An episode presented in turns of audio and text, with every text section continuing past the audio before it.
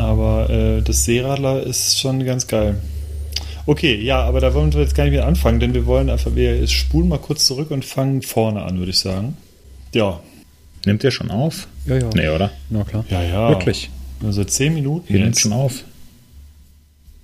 ist doch ein Scherz. Mhm. Ich nehme noch nicht auf. Also ich nehme jetzt auf. Ja, wenn alle aufnehmen, könnte ich mir vorstellen, dass wir auch anfangen könnten. Könnt mal anfangen, wenn wir aufnehmen. Ja, leichter regnerischer Tag draußen, so ein bisschen Wolken verhangen, zumindest hier in Lemgo.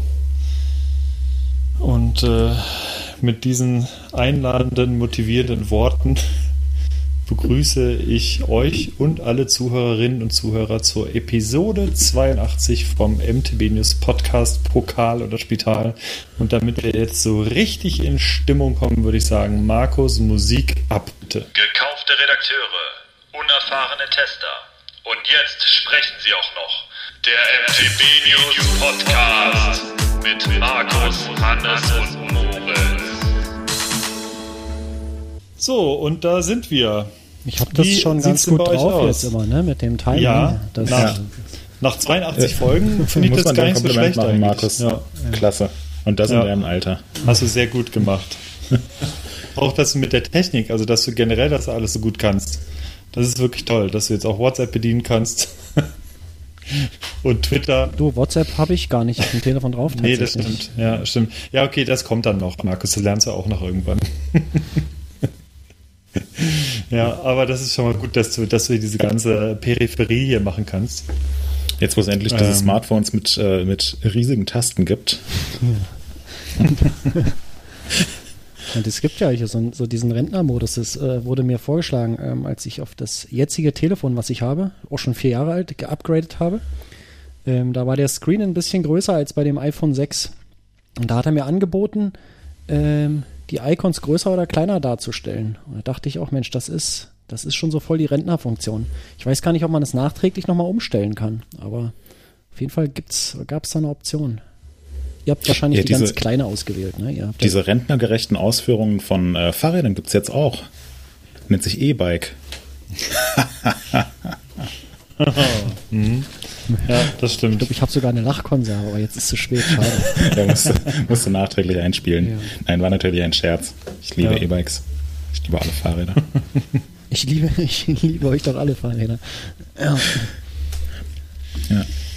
ja, wie geht's euch? Alles gut? Ja. Schön, dass ihr wieder da seid. Markus war Ja. ja das letzte Mal nur ganz kurz da. Hannes war gar nicht da. Ich dachte schon, ich muss hier den Podcast alleine machen. ja, zum Glück war der Gregor wieder da. Ja. Ich habe Vereint. mich, ich Alle hab mich mit, einer, mit einer Flasche Wein hingesetzt, habe euch ein bisschen zugehört. Und irgendwann habe ich äh, meinen anderen Computer hochgefahren, habe ein bisschen gezockt und dann war ich müde, mir irgendwann die Augen zugefallen und dann habe ich dir geschrieben, so, ich gehe jetzt ins Bett. Müsst, Ja. Ich lasse die Aufnahme einfach laufen, ich schneide es dann irgendwie nachts. Äh, und ich bin dann wirklich irgendwann nachts um halb vier oder so war ich wach und dann bin ich hier, habe die Aufnahme gestoppt und ähm, habe mich wieder ins Bett gelegt. Sehr geil. Ja, äh, an der Stelle fällt es mir gerade ein. Äh, sorry, falls die Audioqualität bei unserem Podcast-Spezial von Gregor und mir so ein bisschen bescheiden war.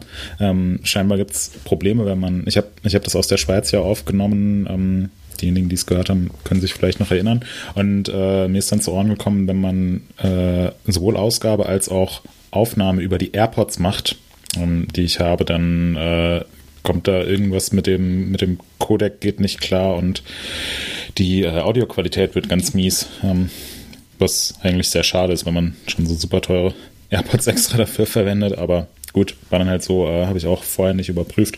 Sorry, äh, nächstes Mal wird's besser. Ja, angenommen. Gut, dann bin ich froh. Markus, apropos Audioqualität, li- hört sich das jetzt bei mir besser an? Ja, ja. Geht das? Sehr gut. Ja, ja. Alles klar, gut. Dann haben wir. Dann würde ich sagen, dass wir mal äh, ein bisschen. Äh, wir sind ja alle drei Männer der Tat. ähm, und da würde ich sagen, dass wir jetzt einfach mal den Podcast so ein bisschen hier ins Laufen bringen. Und ähm, jetzt haben wir die Begrüßung schon mal durch. Apropos, es ist der 15. September heute, 14.27 Uhr in dieser Sekunde, an dem wir aufnehmen. Und ja, Frage an dich, Markus. Haben wir Feedback aus letzter, aus der letzten Episode oder aus den letzten Episoden? Das musst du Moritz fragen, der war ja äh, verantwortlich für die letzte Stimmt. Episode. Ähm, nein, Feedback hatten wir wie immer, war wie immer sehr cool. keine, keine, größeren, keine größeren Schimpfereien und so. Von daher äh, passt schon. Aber ähm, ich, ich hatte jetzt nichts explizit rausgesucht, äh, um das hier zu erwähnen. Von daher würde ich Okay, sagen, können ja. wir es überspringen und äh, direkt in unsere nächste Episode gehen. Ich habe gerade schon irgendwas zwischengehört. Ja, Ich konnte unsere es nicht. Episode ins nächste Kapitel. Ja, ähm, das- und ich werde das mal hier einleiten mit einem MP3. Passt mal auf. Bitte. Die Biere der Sendung. Sehr schön. Ja. So. Wer Genau. errät, welche Stimme das war, ähm, der darf das in die Kommentare schreiben und äh, wir werden irgendwas verlosen vielleicht. Aber äh, kommen wir zu den Kleiner Bieren. Tipp, es war Arne. kommen wir zu den ja, Petze. Kommen wir zu den Bieren der Sendung. Moritz, äh, du hast dir was mitgebracht heute, oder? Du bist ja eben noch mal sieben Etagen äh, runter und wieder hochgelaufen. Was hast du dir geholt? Ja, genau. Ich habe mir einen äh, Leibinger Seeradler geholt. Das alkoholfreie Radler aus der Bodenseeregion. Ähm, bin jetzt hier wieder nach einigen Wochen unterwegs im Büro zurück und habe eben Thomas gesagt, ah, wir nehmen gleich Podcast auf und dann meinte Thomas ganz begeistert, ah, wir haben unten noch alkoholfreies Radler. Hol dir eins ähm, und das habe ich mir jetzt mal aufgemacht. Ist äh, Hashtag Neuland für mich. Ich bin sehr gespannt. Ist jetzt genau das Richtige nach dem Mittagessen, denke ich.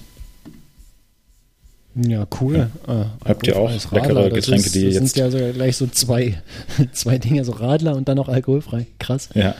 Äh, Hannes, was hast denn du? Ich habe jetzt äh, akut quasi ein Warsteiner alkoholfreie Herb. Das hatte ich irgendwann schon mal, aber das ist eigentlich auch nur der Platzhalter für das Bier, was ich vorgetrunken hatte, nämlich gestern. Und zwar äh, handelt es sich dabei um ein Zirndorfer Landbier aus dem guten Frankenland, aus, äh, ja, aus Zirndorf. Und das habe ich mir auch in Zirndorf mitgenommen, einen ganzen Kasten. Und äh, ja, wie es war, gibt es dann nachher zu hören. Ja, sehr schön. Ja, ich habe äh, mir äh, die letzte Flasche aufgehoben vom Eschweger Klosterbräu, äh, die wir zur vorletzten Episode geschickt bekommen haben von unserem Lieblingshörer äh, Jackie Kohli. Jackie Kohli, ich weiß immer noch nicht, wie man den Namen ausspricht. Äh, du weißt, wer gemeint ist. Und das werde ich heute trinken. Äh, ich habe die anderen sieben Flaschen alle weg und hat mir sehr zugesagt.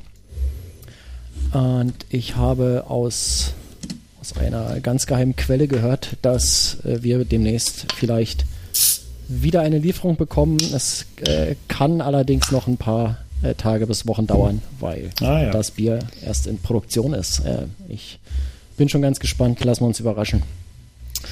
Okay. Markus, ja? ich könnte mir vorstellen, dass es Jackie Kohli heißt, weil Jackie Kohli könnte, also es könnte vielleicht mit dem Getränk zu tun haben, könnte ich mir vorstellen. Und deswegen, ich, ich, ich könnte mir vorstellen, es könnte Jackie Kohli in Anlehnung an ein bekanntes Mixgetränk. Meinst du? ähm, sein. Das könnte sein, Ähm, Vielleicht Und mit, mit Nachnamen von, äh, mit, mit dem Nachnamen vermixt von ihm. Ja, vielleicht, ist so. äh, Vielleicht, vielleicht äh, kann mal ja jemand in den Kommentaren dafür Aufklärung In die sorgen. Kommentare, Würde mich genau. sehr freuen. Gut, so, jetzt Themen. Womit fangen wir an? Wir haben eine ganze Menge Themen heute, oder? Ja, haben Ja. uns ja auch lange nicht gehört. Ja, das stimmt. Ganz Und genau. es ist Ja, ich einiges würd- passiert. Genau, wir waren alle weg und ich denke, das, das könnten wir auch zum Anlass nehmen, über die Themen, weswegen wir weg waren, so ein bisschen zu reden. Und dann würde ich einfach mal anfangen, denn ich war unter anderem auf der Eurobike in Friedrichshafen und warum ich das so genau betone, das liegt daran, dass die Eurobike zum letzten Mal in Friedrichshafen war und ähm, ab nächstem Jahr in Frankfurt stattfinden wird. Und demzufolge war das so ein bisschen, ja, war so ein bisschen Wehmut mit dabei. Ich bin jetzt, ich muss gerade zurückdenken, ähm, bis auf, ja, letztes Jahr, wo es ausgefallen ist, war ich, soweit ich mich erinnere, jedes Jahr auf der Eurobike und das waren jetzt 15 Jahre am Stück. Und das war irgendwie, ist schon krass. Es hat sich ziemlich viel verändert seit 2006. Seit 29 Jahren oder 29 Jahre lang fand die Eurobike in Friedrichshafen statt. Und das war, ja, ein relativ sang- und klanglos oder war, war, war ein nicht so standesgemäßer Abgesang, muss ich sagen, so auf, im, im letzten Jahr. Äh, Deswegen bin ich umso gespannter, wie es nächstes Jahr in Frankfurt wieder läuft, weil ja, dieses Jahr weitaus weniger Leute da waren, ähm, beziehungsweise nicht nur weniger Leute, sondern auch weniger Stände, weniger Hersteller und Marken. Wie, wie Und kann ich es mir denn vorstellen, wenn du sagst, viel weniger? Ähm, da gibt es ja jetzt irgendwie acht oder zehn Hallen ne? und das Außengelände. Genau, Und, du hast äh, das. das war immer alles rappelvoll. Also ich war auch einige Mal auf der Eurobike, ähm, ich glaube zuletzt vor zwei Jahren. Mhm. Und äh, man konnte ja nie so richtig laufen. Das war ja immer alles wirklich dicht gepackt und äh, voll bis Anschlag. Und wenn du jetzt sagst, es war nicht so viel, wie stelle ich es mir vor? Also du kennst ja die Halle, ich glaube, das ist die A1. Die Mhm. A1 ist immer die, die so rückwärtig liegt, diese Mhm. einzige große Halle am Schluss. Ja. Die war komplett zu, also die war gar nicht, ähm, die war komplett, also war nicht geöffnet. Und Also geöffnet war waren. leer quasi. Ja. Genau, war Krass. leer und ich glaube, die Hallen B1 bis B4 und A2 bis, oh, ich weiß es nicht mehr genau. Auf jeden Fall so die ersten drei Hallen auf jeder Seite waren normal besetzt und die jeweils letzte Halle, ich bin mir auch nicht mehr ganz sicher, wie es war, auf jeden Fall waren diverse Hallen gesperrt und die letzte Halle B war, glaube ich, auch komplett leer. Und was dann noch dazu kam, war, dass die Gänge aufgrund der aktuellen Corona-Maßnahmen verbreitert wurden also weit verbreitert wurden wirklich und die Stände mehr Abstand zueinander hatten, sodass man sich tatsächlich so in diesen Hallen relativ verloren gefühlt hat. Es sah alles irgendwie aus, als wäre halt schon ein bisschen abgebaut. Ja. Und ähm, zusätzlich kam hinzu, dass die Rückwände vorgerückt wurden. Also da waren im Prinzip Absperrwände noch dazwischen. Das heißt, so das letzte Drittel jeder Halle war auch abgesperrt. Das heißt, und, und wenn man sich vorstellt, man hatte im Außengelände, lass es neben diesen Demo-Bikes im, in der zweiten, im zweiten kleinen Außengelände, lass es im Hauptaußengelände, weiß ich nicht, sechs oder acht oder zehn Stände gewesen sein. Also Ja. und sonst war da halt auch immer gerappelt voll. Also das war schon, war krass zu sehen. Also und entsprechend weniger Leute waren auch insgesamt da. Das war aber einfach eine sehr komische, St- es hat wirklich, war so immer die Stimmung, so wirklich so kurz vor Ende, so hat man die Stimmung auch öfter mal gehabt, wo sich das alles so schon leert und irgendwie nicht mehr so viel los ist und das war so hauptsächlich die ganze Zeit die Stimmung. Also es war Ja. wirklich, war, war seltsam. Und man muss dazu sagen, dass tatsächlich super wenige Fahrradhersteller nur da waren, von den Bekannten, die man so kennt auf von Messen. Es sind natürlich die letzten Jahre immer mehr Leute oder mehr Hersteller abgewandert und haben ihre eigenen Hausmessen in erster Linie gemacht, aber es waren sonst immer noch ein paar Fahrradhersteller schon da und jetzt ist mir so im Gedächtnis geblieben. Also Bulls war auf jeden Fall da mit einem recht großen Stand und dann wird es eigentlich schon dünn. Jetzt äh, sag mir mal, ähm, jetzt könnte es ja zwei mögliche Erklärungen dafür geben. Also Mhm. einmal die ganze Covid-19-Pandemiesituation und dass äh, Messen an sich nicht mehr äh, so interessant ist, so, also für die, für die Hersteller, weil sie äh, eigene Hausmessen machen oder Online-Messen oder was auch immer. Du hast ja beide Sachen schon erwähnt auch.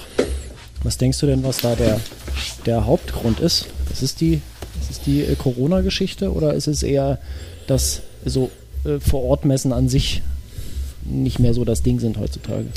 Ich denke, das ist ein Mix aus beidem. Und ein dritter Punkt, der vielleicht noch dazu kommt, ist tatsächlich, dass es die letzte Eurobike war und alle schon so ein bisschen wussten, das wird halt nicht ganz so groß wie sonst. Und ich denke, die aktuelle Pandemiesituation hat auch dafür, dazu gesorgt, dass das noch weniger Hersteller jetzt zum Saisonende ähm, irgendwie, also nicht die großen Vorstellungen mehr hatten, so, oder die nicht präsentieren wollten, das weiß ich nicht ganz genau. Aber ich denke tatsächlich, dass es ein Mix aus beidem ist. Man kann es nicht ganz so genau sagen, weil beispielsweise auf der IAA, da kommen wir vielleicht gleich auch noch kurz zu sprechen, die jetzt in München stand und ei- eigentlich nicht mehr IAA heißt, sondern IAA Mobility, ähm, da waren extrem viele Fahrradhersteller vertreten, weil das halt nochmal als so Messe mit, mit äh, Fokus Mobilität so ein bisschen und Fahrradmobilität in der Stadt und so dann für viele Hersteller anscheinend relevanter war, als jetzt einfach auf der Eurobike auszustellen. Das heißt, da waren auf diesen, äh, in diesen verschiedenen Areas doch so einige Hersteller und ja, auf der Eurobike. Ich könnte mir schon vorstellen, dass es ein Mix ist aus Hausmessen, ähm, die jetzt mehr stattfinden und ja, ähm, jetzt, also Covid, glaube ich, war gar nicht so der Riesenpunkt, wobei wahrscheinlich auch einfach nicht so viele Flächen da gewesen sind, weil, wie gesagt, die, muss, die hatten auch zur Vorgabe, dass einfach die Abstände sehr groß zueinander sein müssen zu, von den einzelnen Ständen. Und da hätten jetzt an sich auch gar nicht mehr die großen Stände jetzt noch zusätzlich alle reingepasst. Ja. Also die Na waren gut, schon wenn, ausgelassen. Wenn ganze, so. wenn ganze Hallen leer geblieben sind, dann Ja, ja, das, das, aber ich denke, das war so das Resultat dass die Hersteller halt gesagt haben, wir kommen halt nicht so und ähm, Ja. deswegen wurde es nochmal verkleinert. Ja. Was und denkst du? ich bin, ja, Nee, bitte, Entschuldigung. Ich, und ich bin, ich bin gespannt, wie es nächstes Jahr in Frankfurt wird tatsächlich, denn auch genau, das Ja. wäre meine Frage gewesen. Denkst du denn, dass sich das nächstes Jahr äh, wieder so ein bisschen einnordet oder äh, haben wir hier vielleicht generell irgendwie ein Problem mit?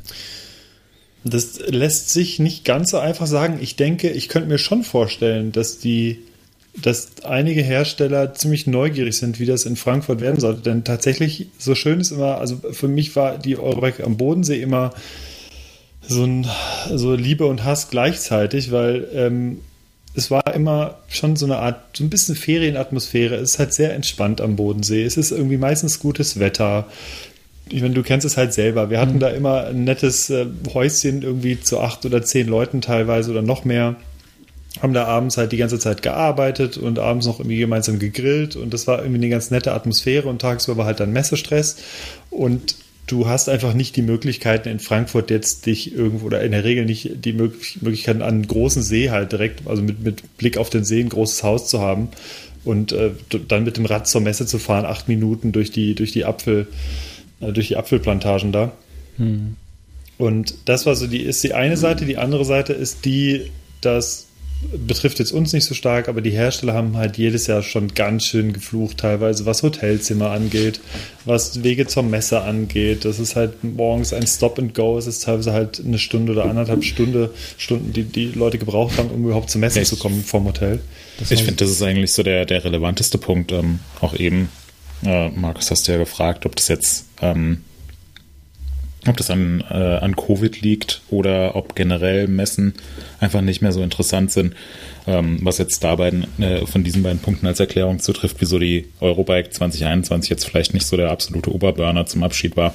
Ich glaube, da kommt einfach noch der dritte Punkt hinzu, dass die Eurobike in der Art und Weise, wie sie jetzt immer durchgeführt wurde, ähm, war ja ein Erfolgsrezept, aber hat sich irgendwie nicht so mit der Zeit mitentwickelt. Und die Zeiten haben sich einfach geändert. Dazu eben noch in Friedrichshafen, was sicherlich sehr idyllisch ist und auch so ein bisschen Urlaubsatmosphäre aufkommt, aber es ist irgendwie nicht mehr so 100% zeitgemäß und deswegen würde ich sagen, der dritte große Punkt, äh, ein wichtiger Punkt, Erklärungsansatz ist, dass einfach die Eurobike auf die Art und Weise in Friedrichshafen ähm, dafür gesorgt hat, dass das auch für die Hersteller nicht mehr so mega interessant ist. Und wenn ich mir da vorstelle, eine große internationale Messe in Frankfurt, äh, einer Messestadt, wo du halt vom Flughafen dich in die S-Bahn setzen kannst, komplett äh, irgendwie in einer halben Stunde in der Innenstadt an der Messe bist und eben nicht diese ganzen Wege auf dich nehmen musst und nicht erstmal irgendwie von einem internationalen Flughafen nach München oder nach äh, Basel fliegen musst und dann stundenlang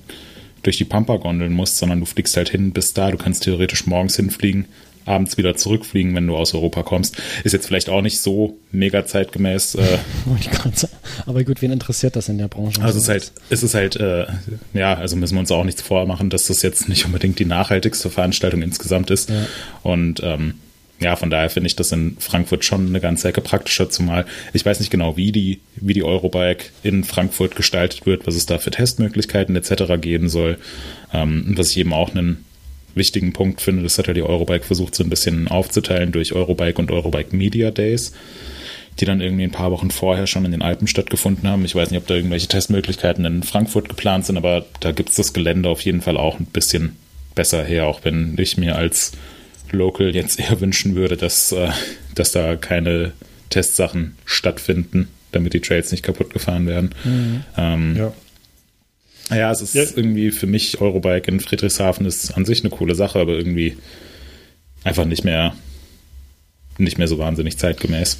Eben, das ist der Punkt. Also gerade dieser Logistikaspekt, das war ein ganz, ganz oft genannter Punkt, der für viele Hersteller super relevant ist. Wir haben uns halt vor Ort auch mit vielen Leuten unterhalten und die haben halt auch gesagt, ja, wie gesagt, sie finden die, die mögen die Atmosphäre total, aber sie sagen halt, das ist halt, wie gesagt, gerade auch, was die Anlieferung angeht, die kommen mit großen Trucks da an und müssen die Stände aufbauen und so weiter. Das ist halt furchtbar dann. äh, Und in, in Frankfurt ist es logistisch einfach für super viele Leute extrem viel besser. Die Hotelsituation insbesondere ist eine ganz andere als in Friedrichshafen, wo du halt, äh, die, die Leute haben halt teilweise in der Schweiz gewohnt, ähm, auf der anderen Seite vom See, weil es nichts mehr frei war und äh, teilweise in Ravensburg und was weiß ich, wie gesagt, halt morgens halt eine Stunde oder anderthalb zur Messe hingefahren Und ähm, deswegen, die meisten sind tatsächlich jetzt rein, rein aus Messegründen echt zufrieden, das ist oder sehr gespannt auf Frankfurt. Und man muss dazu sagen, es waren natürlich viele Stände nicht da oder waren, waren natürlich viele, viele Hersteller nicht mit einem Stand vor Ort, aber natürlich hast du, waren eigentlich fast alle,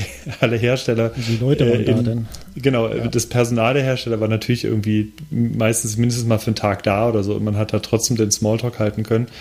Und ähm, deswegen könnte ich mir schon vorstellen, um die Frage von dir um, äh, final zu beantworten, dass da einige Hersteller nächstes Jahr durchaus auf oder einige Hersteller mehr wieder auf die Eurobike kommen würden und sei es nur für das Jahr, um einfach mal zu checken, wie jetzt so die Stimmung und die Atmosphäre sind.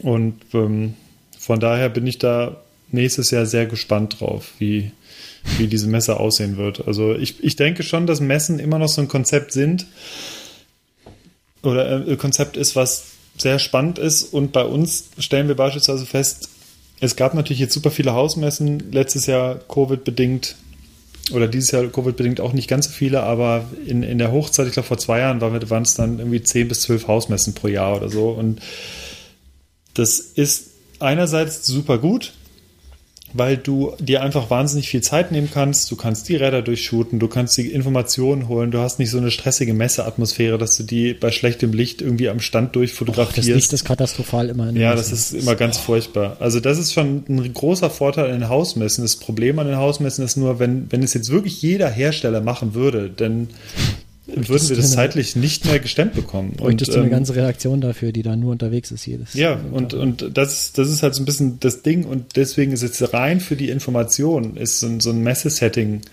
an sich gar nicht so verkehrt.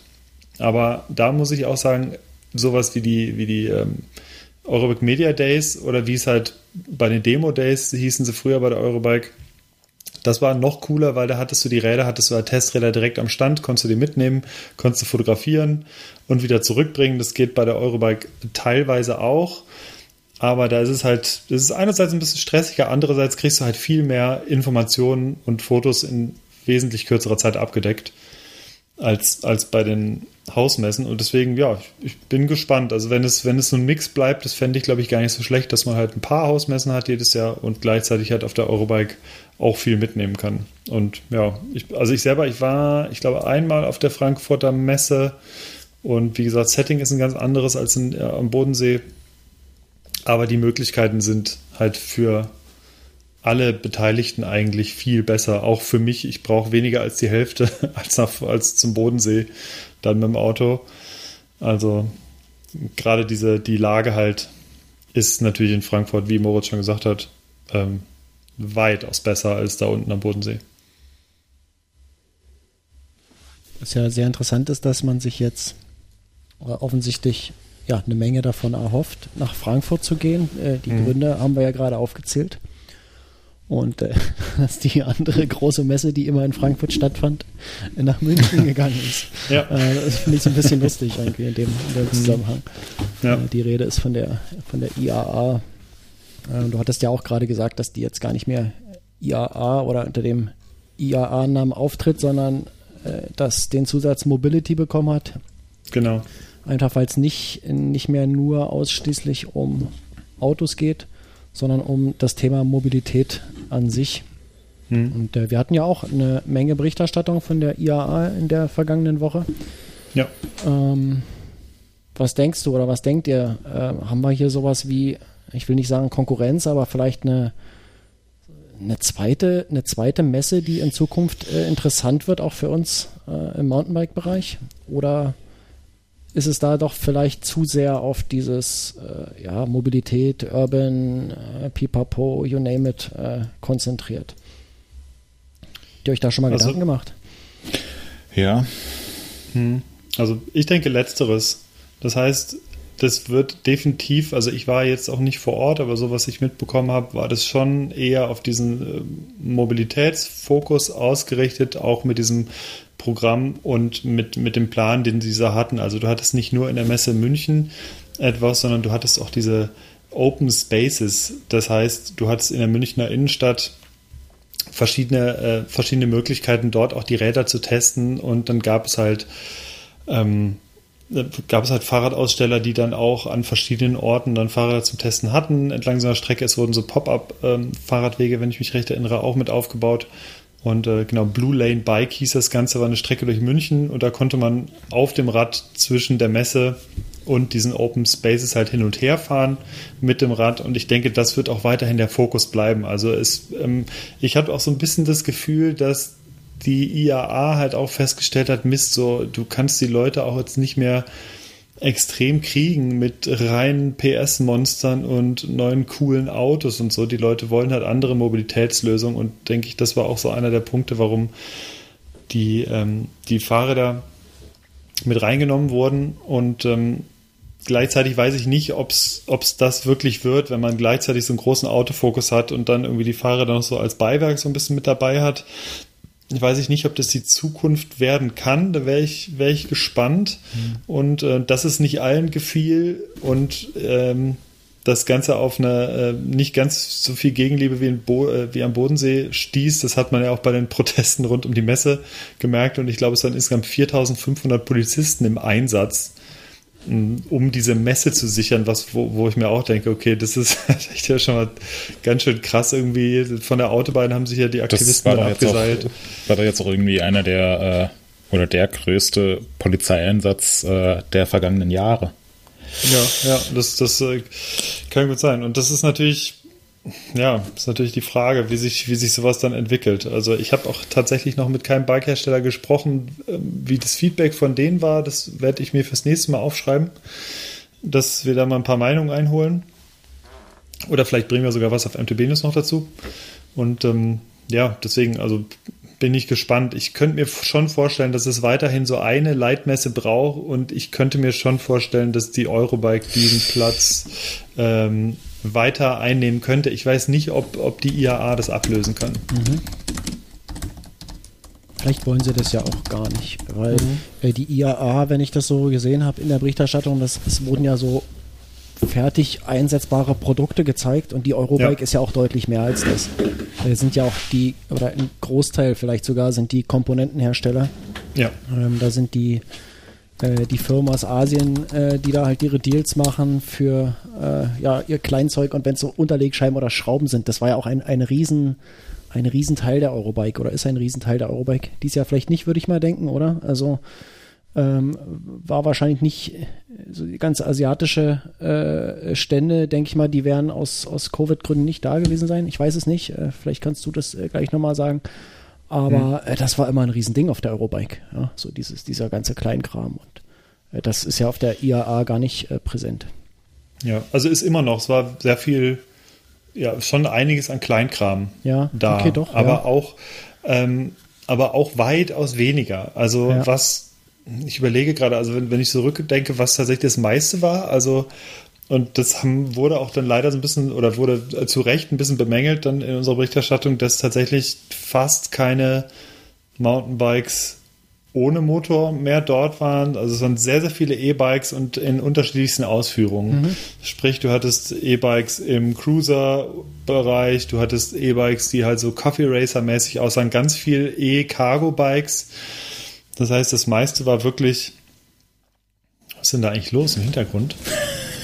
Moritz befüllt den, den Müllschlucker wahrscheinlich. Ja. Ja. Nein, ich habe mich gerade äh, ausgezogen. gerade am, am Verschluss vom Seeradler äh, einen Daumen ein bisschen aufgeschnitten. Ach, ist das so ein, ist das so ein Deckel, ja, ja, das ist so dieser Haken. Ah, ja. Genau. Oh, das, das, ist so link, das habe ich auch schon mal gehabt. Das, ja, blutet, das Schwein hört nicht auf. Ey. Versorgt ich mich mit einem Pflaster. Ich glaube, er ist sehr stolz darauf, dass er ein First Aid Kit extra Jahr Ich glaube, das war die, Hauptver ist die Hauptverletzung auf der Eurobike immer gewesen. Podcast, echt unfassbar. Ja. Ja, wir leben ah, da ist auch Thomas. Im Hintergrund hören Sie unseren das sagt die Kollegen äh, Thomas. Ja. Und kann ich den Betriebsrat melden. ja, Arbeitssicherheit. Ja, ne? würde ich auch sagen. Anzeige ja. ist raus. Anzeige raus, ja. Hoffentlich okay. äh, spielt die BG damit. Genau. Ja, okay. Aber nochmal kurz zur IAA Mobility. Also ich, ich war jetzt gerade abgelenkt, aber habe fleißig gelauscht ähm, in dieser extremen Situation. Ich habe mich mit ein paar, also ich war auch nicht vor Ort, ich war parallel auf der ähm, beim, beim Weltcup in der Schweiz, habe deswegen sowohl die Eurobike als auch die IAA Mobility verpasst. Ich glaube nicht, dass das Ding das Zeug dazu hat, irgendwie so eine für Mountainbikes eine, eine wichtige Leitmesse zu werden. Ähm, also irgendwie so auf den, es, es wird nicht den Stellenwert einer Eurobike einnehmen und es wird auch nicht den Stellenwert eines Ciotas einnehmen und auch nicht einer Taipei Bike Show, die jetzt eher für Leute aus der Industrie relevant ist und nicht so sehr für, für Endkunden. Ähm, erstens, weil der Fokus auf Mountainbikes viel, viel, viel zu gering war. Also jetzt E-Bikes und äh, Cargo-Bikes und Urban Mobility ja, aber Mountainbikes, ähm, keine Ahnung, kannst du da wahrscheinlich an einer Hand abzählen, die jetzt wirklich äh, sinnvoll ausgestellt waren. Ähm, und außerdem findet es eben auch nur alle zwei Jahre statt. Ähm, mhm. Ich finde, das ist auch noch so ein Grund, der dagegen spricht, dass sich das jetzt ja. wirklich als Mountainbike-Messe etabliert. Und ähm, ja, davon abgesehen weiß ich insgesamt nicht so ganz, was man davon halten soll. Also ich glaube, die Hersteller, die da waren, die fanden es schon überwiegend ganz cool, wie das mit den mhm. Open Spaces und so weiter arrangiert war. Also es war gar nicht so das, das Messe-Flair. Und es gibt ja sicherlich auch Schlimmeres als ähm, dann so in der Münchner Innenstadt mit einem, auf einem coolen Messestand bei 27 Grad und Sonnenschein abzuhängen. Ähm, war aber, glaube ich, auch jetzt besuchermäßig gar nicht so mega viel los. Und ja, ob es so der allerrichtigste Ansatz ist, dass sich da die Fahrradbranche als äh, Lösung der Mobilitätsproblematik Hand in Hand mit der Automobilbranche mhm. äh, gibt. Es sind ja auch so ein, so ein paar politisch-moralische Fragen, die man sich da äh, stellen muss und die man vielleicht auch diskutieren muss. Deswegen, ja, finde ich, also ich persönlich sehe jetzt die Veranstaltung eher ein bisschen kritisch. Wie gesagt, ohne selbst da gewesen zu sein. Ähm, ein paar Ansätze, ein paar Produkte fand ich auch ganz cool, aber ja, ich glaube, für die, für die Fahrradhersteller ist es jetzt nicht so interessant, um, um das typische äh, um die typischen Mountainbiker, Mountainbikerinnen als Zielpublikum zu erreichen, sondern eher, um auch mal Leute zu erreichen, die jetzt mit Mountainbiken vielleicht noch nicht so viel am Hut haben, aber irgendwie schon mal äh, was von, von Canyon oder so gesehen haben und dann auf die, über die Schiene dann äh, mhm. so ein bisschen mehr in die Sportart reinrutschen. Habt ihr denn den Tweet vom Söder Markus dazu gelesen? Nee, glaube ich. Zur IAA. Jetzt von dem richtigen oder von Hupsi und Horsti? Wollte ich auch gerade fragen, stimmt von vom Hupsi richtigen. und Horsti. Muss ne? man jetzt immer fragen. Ne? Das, ja, ja, nee, vom richtigen, und zwar ähm, hat er geschrieben, Unsere Ingenieure bringen das Land voran und nicht Verschwörungstheoretiker. Wir brauchen in Deutschland eine starke Mobilität. Nicht jeder kann bei Wind und Wetter mit dem Rad zur Arbeit fahren. Die Zukunft liegt in Innovation und nicht im Zurück in die Steinzeit. Ja. Und äh, Velobis hat dazu geschrieben, dass äh, Markus Söder die Fahrradbranche so ein bisschen, also impliziert, so, den, so rückt es in den Kreis von Verschwörungstheoretikern so ein bisschen mhm. und bringt das so ein bisschen auf eine Länge. Also ich fand es auch, ich sag mal, relativ unglücklich formuliert. Ich verstehe, was er meint. Auf der anderen Seite bin ich da absolut ähm, nicht seiner Meinung. Denn natürlich ja. kann nicht jeder bei Wind und Wetter mit dem Rad zur Arbeit fahren, aber es geht auch nicht, es, es wird auch nicht immer so weitergehen, dass diese ganzen Tüftler und Ingenieure und so dieses Land voranbringen, sondern man braucht, denke ich, da, äh, ohne jetzt ins krass politische abzudriften, aber ich glaube, wir brauchen da einfach ähm, noch mehr verschiedene Mobilitätslösungen. Da gehört für mich unter anderem dazu, dass wirklich ähm, ganz strukturell der ähm, der, der Ausbau von äh, Fahrradtrassen und generell irgendwie ähm, der Verkehr einfach in den Städten anders geleitet werden muss. Hm. Und, ja, du hast äh, eben angesprochen, es gab eine, eine Blue Lane, um irgendwie sinnvoll mit dem Fahrrad durch die Stadt zu, zu kommen, die da so als ja. Pop-up-Fahrradweg äh, errichtet wurde. Ja, das heißt, an sich kommst du nicht gut von A nach B in München mit dem Fahrrad, zumindest nicht nee. vom Messegelände. Ja, das ist ja auch schon wieder bezeichnend, wenn sie da extra was aufbauen müssen, was dann nach der Messe wieder, wieder abgerissen wird, würde mich jetzt zumindest wundern, wenn es eine permanente Installation ist. Ja. Ähm, und ich finde, ja, ist sehr, sehr bezeichnend. Äh, zumal ich dann von anderer Seite, ich finde aber die Quelle gerade nicht mehr äh, gehört habe, dass dafür auch diverse andere Fahrradwege und irgendwelche ähm, ähm, Strecken gesperrt wurden, damit diese Blue Lane halt vernünftig funktioniert. Hm. Also äh, zur Messe, also es war alles, äh, ja, ich, ähm, keine Ahnung, ich, ich suche die Quellen immer raus, ähm, deswegen kann ich es gerade nicht verifizieren, aber hm. ähm, es ja, war auf jeden Fall interessant auch insgesamt, wenn man sich mal angeschaut hat, äh, wer, da, wer da Reden gehalten hat auf der IAA Mobility. Also es waren Leute aus der Politik und es waren Leute aus der Automobilbranche. Da ist niemand aus der, aus der Mountainbike-Branche oder aus der Fahrradbranche oder aus anderen Mobilitätsbranchen irgendwie mal sinnvoll zu Wort gekommen. Und hm. dann, ja, ich finde, dann hat das schon einen, äh, einen sehr faden Beigeschmack. Also wenn sich, wenn sich da die, die Fahrradbranche ähm, so ein bisschen instrumentalisieren lässt und letzten Endes die, die Automobilbranche vielleicht etwas überspitzt formuliert. Aber wenn da die Automobilbranche, die Fahrradbranche oder Firmen aus der Fahrradbranche ausnutzt, um ein bisschen Greenwashing zu betreiben, hm ist wahrscheinlich jetzt nicht die einzige Intention gewesen. Also ich will jetzt auch BMW und Audi und so weiter nicht unterstellen, dass sie sich gedacht haben, oh geil, gehen wir mal auf die IA Mobility, paar Bier trinken, München, Popper, ja super. Und dann kommen noch ein paar Fahrradfirmen hin und alles wird, alles wird ganz toll und wir können weiter an unseren Verbrennern arbeiten und, äh, und irgendwelche Abgaswerte faken und geben uns da ja Hand in Hand mit ein paar Fahrradfirmen, dann wird schon alles gut sein. Also so sicherlich auch nicht. Die haben auch allein wirtschaftlichen Interesse daran, äh, nachhaltige Mobilitätslösungen zu finden, aber ja, irgendwie so, so 100% ernsthaft hat es jetzt mitunter nicht gewirkt. Ja. Ja, das ist das aber vielleicht nicht eine Sache, die du als großer Konzern in ein, zwei Jahren hinbekommst. Das ist, auch wenn es schön wäre und wichtig wäre, aber ich denke, das braucht halt alles Zeit. Und man hätte ja, ja, natürlich klar, da viel, viel früher anfangen können schon und nicht irgendwie, wenn es eigentlich fünf nach zwölf ist, aber äh, zumindest ist äh, überhaupt äh, das äh, zu erkennen, dass dort Nachdenken eingesetzt hat. Und das ist vielleicht auch eine Sache, die man anerkennen müsste. Ja, also auch wenn mir persönlich das alles viel zu langsam geht. Mir geht es auch viel, viel, viel zu langsam. Ich will jetzt auch nicht äh, alles nur schlecht reden oder so. Ähm, es ist wichtig, dass es da irgendwie zu einem, zu einem Wandel, zu einem Umdenken kommt.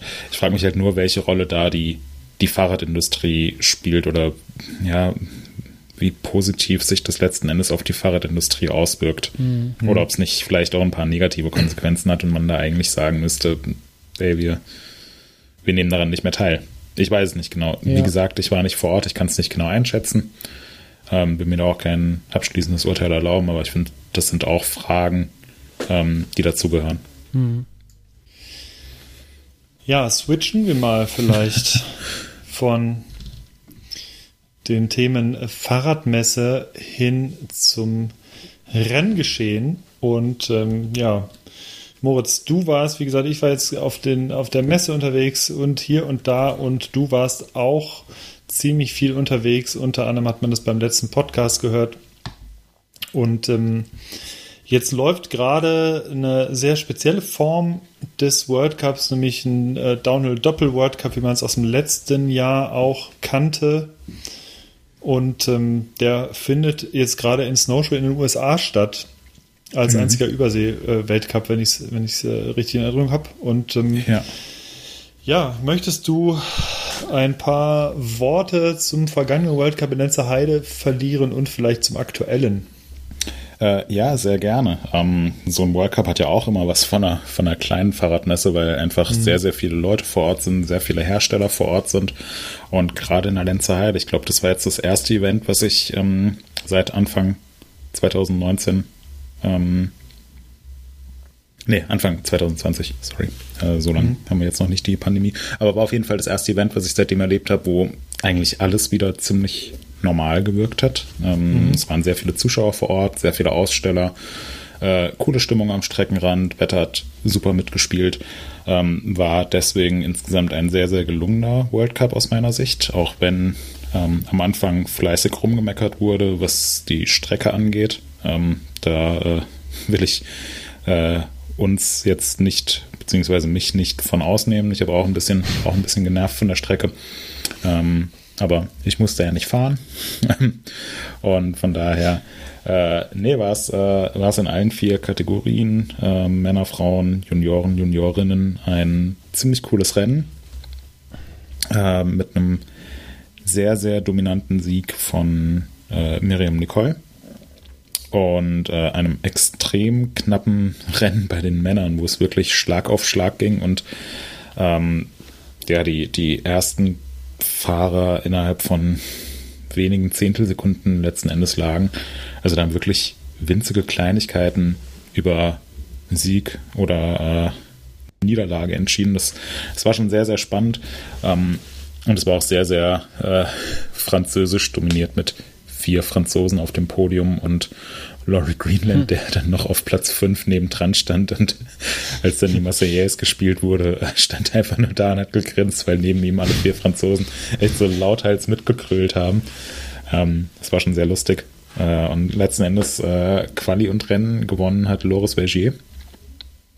Äh, wie schon in Maribor. Das heißt, er hat bei den letzten beiden Rennen Quali und äh, Finale gewonnen und macht jetzt auch dem Thibaut Prela ein bisschen Feuer unterm Hintern, was die Gesamtwertung angeht.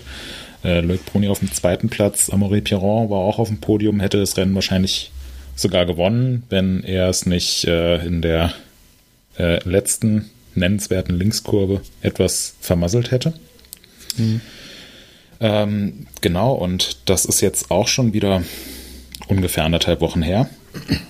Und jetzt hat sich nahezu der gesamte World Cup Tross in Bewegung gesetzt und ist in die USA geflogen nach Snowshoe, gemeinsam mit dem Cross-Country Tross, das wollen wir auch nicht vergessen. Also in Snowshoe findet jetzt das äh, Downhill-Finale statt, ähm, Saisonfinale und auch das Cross-Country-Saisonfinale.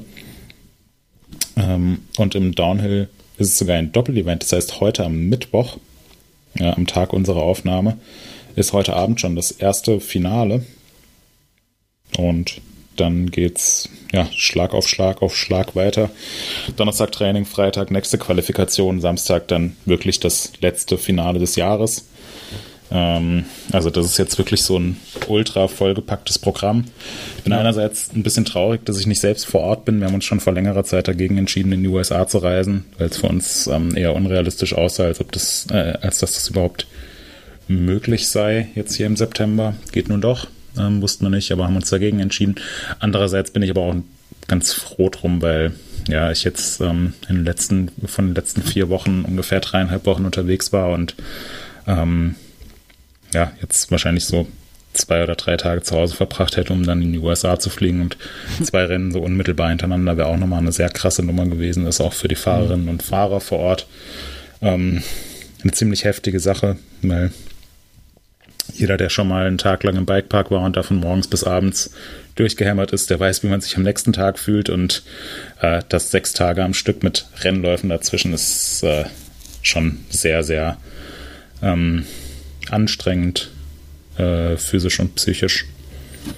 Und es gibt leider auch schon die ersten Verletzten zu beklagen. Allen voran äh, Markus ah. und meinen Schwarm. Markus Hallo ist auch mein Schwarm. Ja, auch, auch Hannes Schwarm. Aller Schwarm. ja. Der ja, schönste Mann der Welt. Wahrscheinlich hat er in seinem Qualilauf Schluck aufbekommen, weil wir zu sehr an ihn gedacht haben.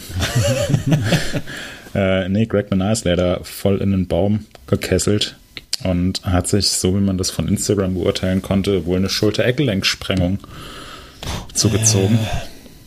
Also hatte schon so eine recht schöne Stufe zwischen Schulter und Schlüsselbein. Ähm, ich weiß nicht, habt ihr es habt ihr es auch gesehen zufällig? Oder habt nee. ihr Erfahrung damit? Weder noch. Nee, glücklicherweise keine Erfahrung. Ah, okay. Gut. Aber es klingt Aber, nicht gut. Nee, klingt nicht gut. Klingt für mich nicht so, als ob er jetzt äh, noch am Saisonfinale teilnehmen könnte. Aber mal gucken. Ihm ist alles zuzutrauen, denke ich. Hoffen wir, der kann doch danach regenerieren. Ne? Also das ist einfach Schmerzmittel und dann zack.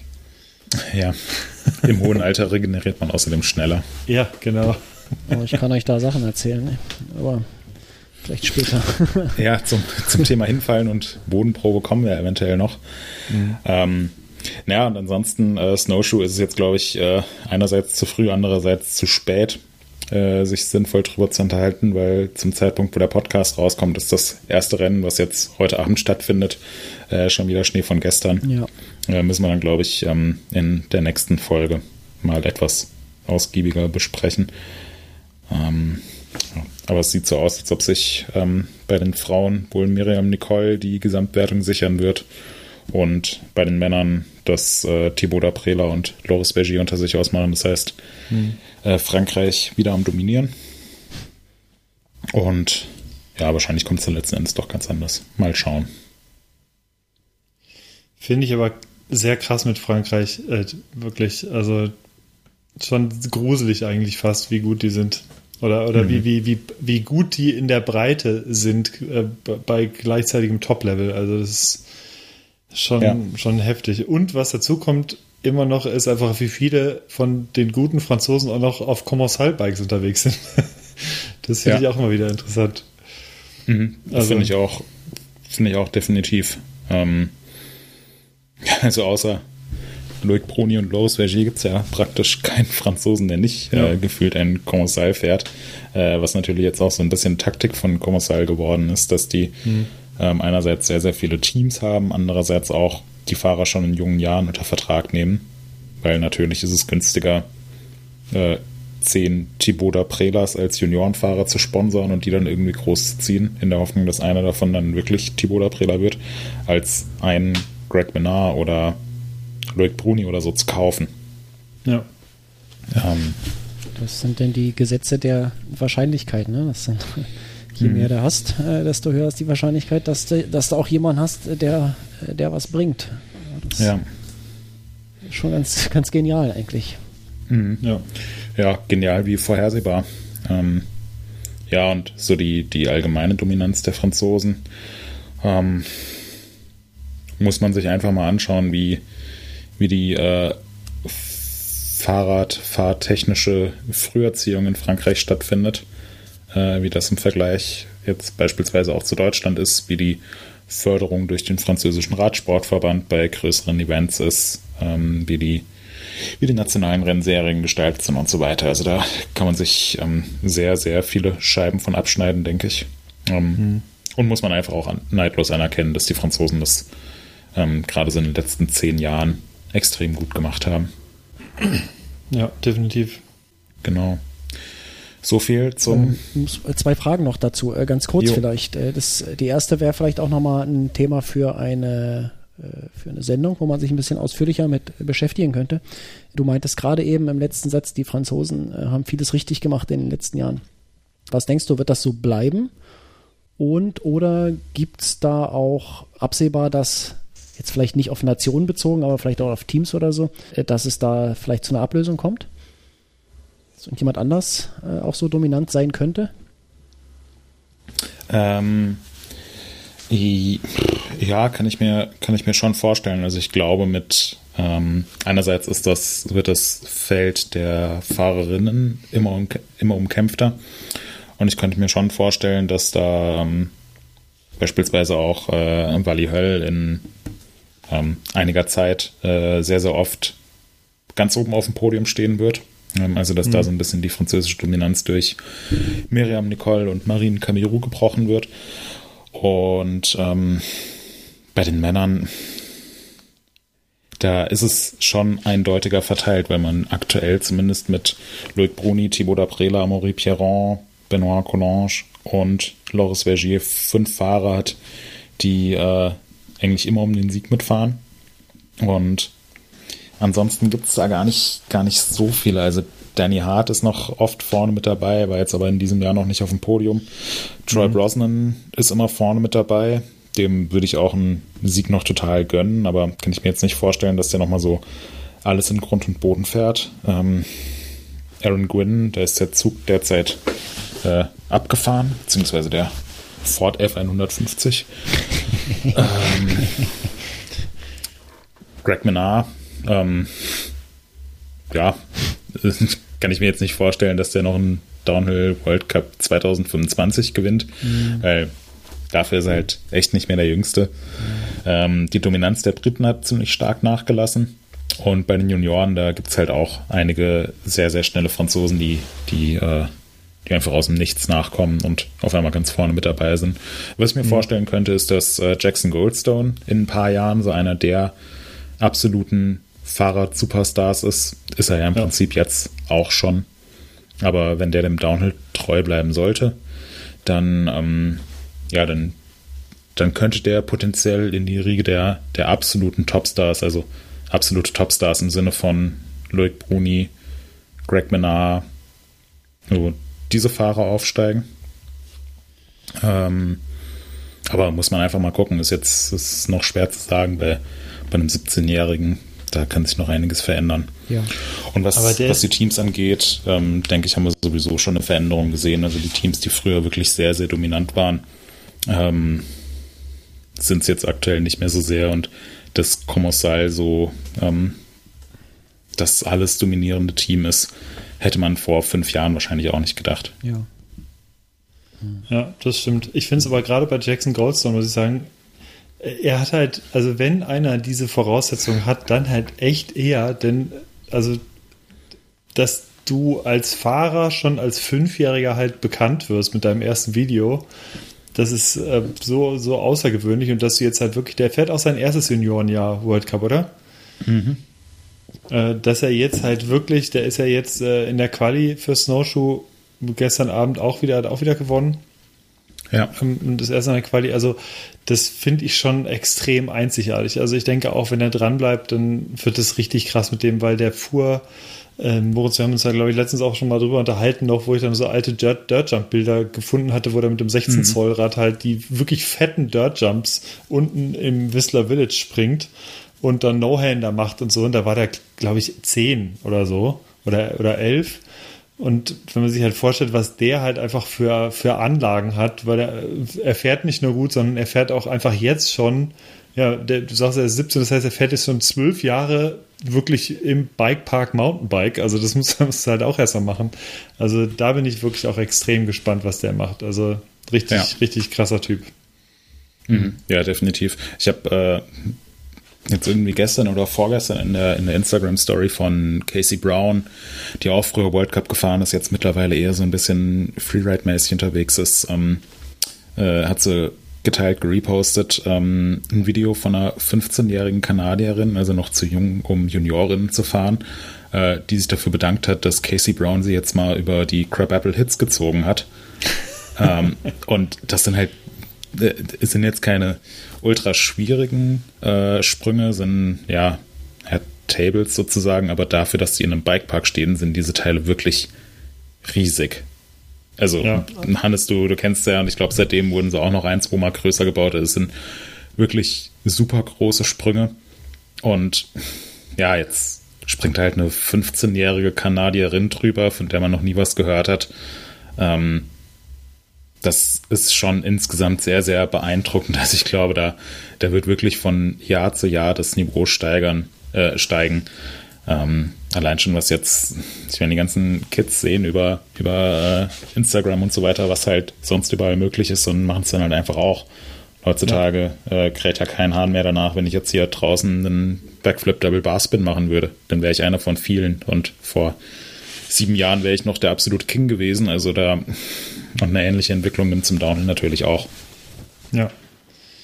Ja, also mit Gravel Hits, das ist, also natürlich sind sie perfekt gebaut, aber allein diese schiere Größe und dem Wissen, was passiert, wenn du halt die Landung nicht genau triffst. Also ich habe da auch Anneke Berten war es, glaube ich, die da zerschellt ist einmal und sich so, ich glaube, die hat sich echt ziemlich die Wade aufgerissen irgendwie. Ich bin mir nicht mehr ganz sicher, aber oder das du hat, man hat ja auch Leute gesehen, äh, ich glaube, da waren, das war auch das Jahr, wo wir zusammen dort waren, muss, ähm, dass, also, dass die mit dem Fuß halt irgendwie doof aufkommen auf der Pedale und dann stanzen die da ein und verbiegen sich den Fuß und das ist alles, also das hat solche Konsequenzen, wenn du diese Sprünge nicht perfekt halt landest, weil du halt einfach 40, 45 km/h schnell bist und die Sprünge halt teilweise 13 Meter oder was weit sind. Das ist schon echt eine Ansage, die halt zu springen. Also das, ähm, ja, da kann man wirklich gespannt sein. Und ja, genau, Casey Brown, der hatte auch schon immer schön beim Whip-Off mitgemacht und ist auch immer fleißig gewippt dort. Und wenn man diese Dinger halt live sieht, ist das nochmal eine ganz andere Geschichte, als wenn man die auf Fotos sieht. Das ist wirklich unglaublich, wie groß diese Sprünge sind. Hm. Ja, genau, von daher die Zukunft sieht ja. rosig aus. Gut, jetzt Sehr hat das, spannend. Jetzt hat ja die äh, Beantwortung doch ein bisschen länger gedauert. Mhm. ähm, vielleicht äh, noch die zweite Frage, die ich hatte. Die ist aber vielleicht wirklich kurz zu beantworten. Äh, wenn jetzt alle in die USA rübergeflogen sind, wie du es äh, gesagt hast, ähm, was muss ich mir vorstellen, was die so an, an Gepäck haben? Weil die schleppen oh. ja einige Bikes und ihre, ich denke mal, ihre, ihre Stände, ihre Pavillons und so, das muss ja alles da mitgenommen werden, ne? zusätzlich zu den Leuten. Hast mhm. du da eine mhm. Idee, wie die das machen, logistisch? Nee, habe ich nicht ganz genau, würde mich auch sehr interessieren. Ähm, das ist, ist natürlich eine extreme logistische Herausforderung. Ähm, ich glaube, dass, dass kleinere Teams ähm, oder kleinere Setups, das sind irgendwie Fahrrad, so wie man es ein bisschen von den eigenen Reisen kennt, Fahrradkarton, da Kram rein, vielleicht noch irgendwie zwei, drei Ersatzlaufräder und Ersatzreifen und so weiter. Und der Mechaniker nimmt dann halt noch, äh, reizt das, das eigene Freigepäck maximal aus. Ähm, wie es die größeren Teams machen, puh, gute Frage. Ja. Ähm, viele, ja. viele arbeiten halt dann mit den, äh, mit den lokalen Vertrieben, also irgendwie mit dem nordamerikanischen Vertrieb ja. oder okay. ähm, vielleicht kommt die, kommt die Fahrradfirma sogar aus den USA. Ähm, das macht es natürlich ein bisschen leichter. Also äh, es wird nicht eins zu eins das Setup aufgebaut, was man hier in Europa hat. Es ist, ähm, ist dann eher so, dass jedes Team ein europäisches Setup hat, wo dann auch der große Truck irgendwo in Europa geparkt wird, ähm, wenn eben gerade keine Rennsaison ist.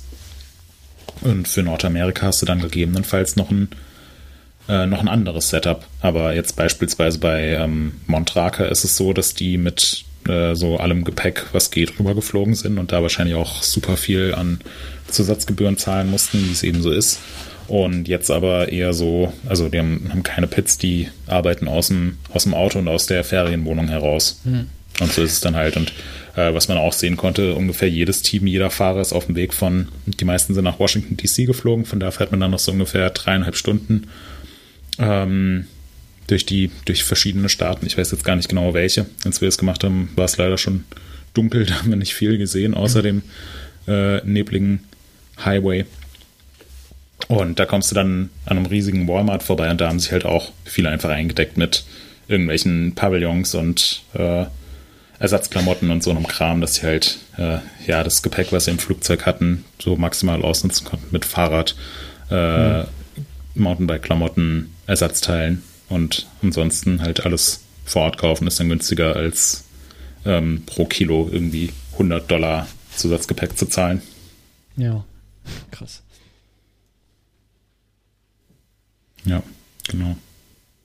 Was übrigens halt auch stark dagegen spricht heute im Forum, war die Diskussion, wieso, wieso es Weltcup heißt, wenn dann letzten Endes ein Großteil der Rennen in Europa ist und dann vielleicht ein oder zwei Rennen noch in Nordamerika. Also wieso gibt es keine Rennen in Afrika oder in, äh, in Neuseeland, Australien oder auf dem südamerikanischen Kontinent? Ja, weil es da keine Berge ähm. gibt.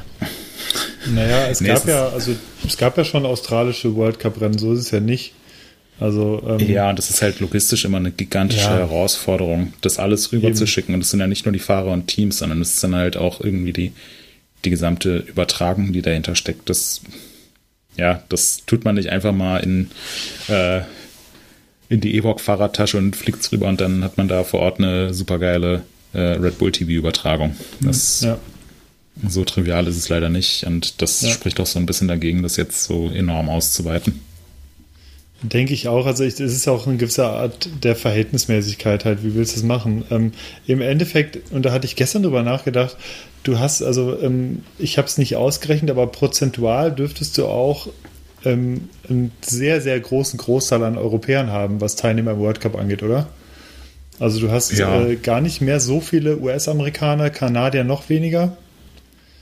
Ähm, mhm. Also es sind schon hauptsächlich einfach Europäer. Ne? Und das, das, allein das spricht ja dafür, wenn du einfach jetzt äh, und vom, vom ökologischen Fußabdruck wollen wir gar nicht reden, wenn halt, ich sag mal, jetzt mal geschätzt 90 Prozent oder so der, der Teilnehmer von der World Cup dann äh, über einen großen Teich fliegen müssen mit dem ganzen Geraffel.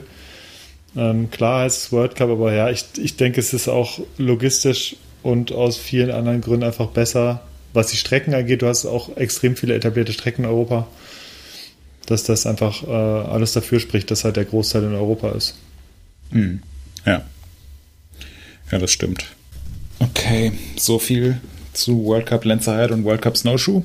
Äh, Link zur Übertragung und so weiter findet ihr natürlich äh, wie gewohnt auf, äh, in unserer aktuellen Ausgabe. Genau, das ist die Ausgabe September 2021. Mhm. Bahnhof Zeitschriftenhandel. Der wisst Bescheid. Sehr schön, sehr schön. Und äh, wer ganz, ganz äh, viel Downhill äh, hören will, der kann auch einfach nochmal die letzte Episode anhören, denn die drehte sich nur ausschließlich um Downhill, und zwar um die Weltmeisterschaften. Hatten wir ja vorhin schon kurz erwähnt. Vielleicht haben es einige noch nicht gehört. Äh, macht das, ist super interessant. Moritz und Gregor waren direkt in Lenzerheide nach der Weltmeisterschaft und haben die ganz frischen Eindrücke und Erfahrungen einfach äh, für euch mal in Worte gefasst und redeten, glaube ich, eine Stunde 44 Minuten oder so. Es war ein ziemlicher Kracher. lohnt sich aber auf jeden Fall, solltet ihr euch mal anhören. Ist auch nochmal verlinkt in den Show Notes, könnt ihr direkt draufklicken oder ihr guckt einfach in euren Podcast-Player, da sollte die Episode eigentlich auch noch zu sehen sein. So, wir haben jetzt natürlich noch Neuheiten. Es gibt nämlich neue Bikes. Und zwar gibt es da nicht nur ein ganz neues Modell eines bekannten Bikes, sondern es gibt auch noch eine ganz neue Marke. Und Moritz, du hast da so ein paar Hintergründe zu. Lass uns doch mal teilhaben, was diese neue Marke ist und warum es überhaupt eine neue Marke brauchte, um diese Fahrräder hinzustellen. Genau, ähm, fliegen wir da mal ganz kurz durch, weil es ist ja jetzt auch schon äh, zur fortgeschrittenen Stunde. Ähm, reden wir zuerst über die neue Marke. Dabei handelt es sich um Score.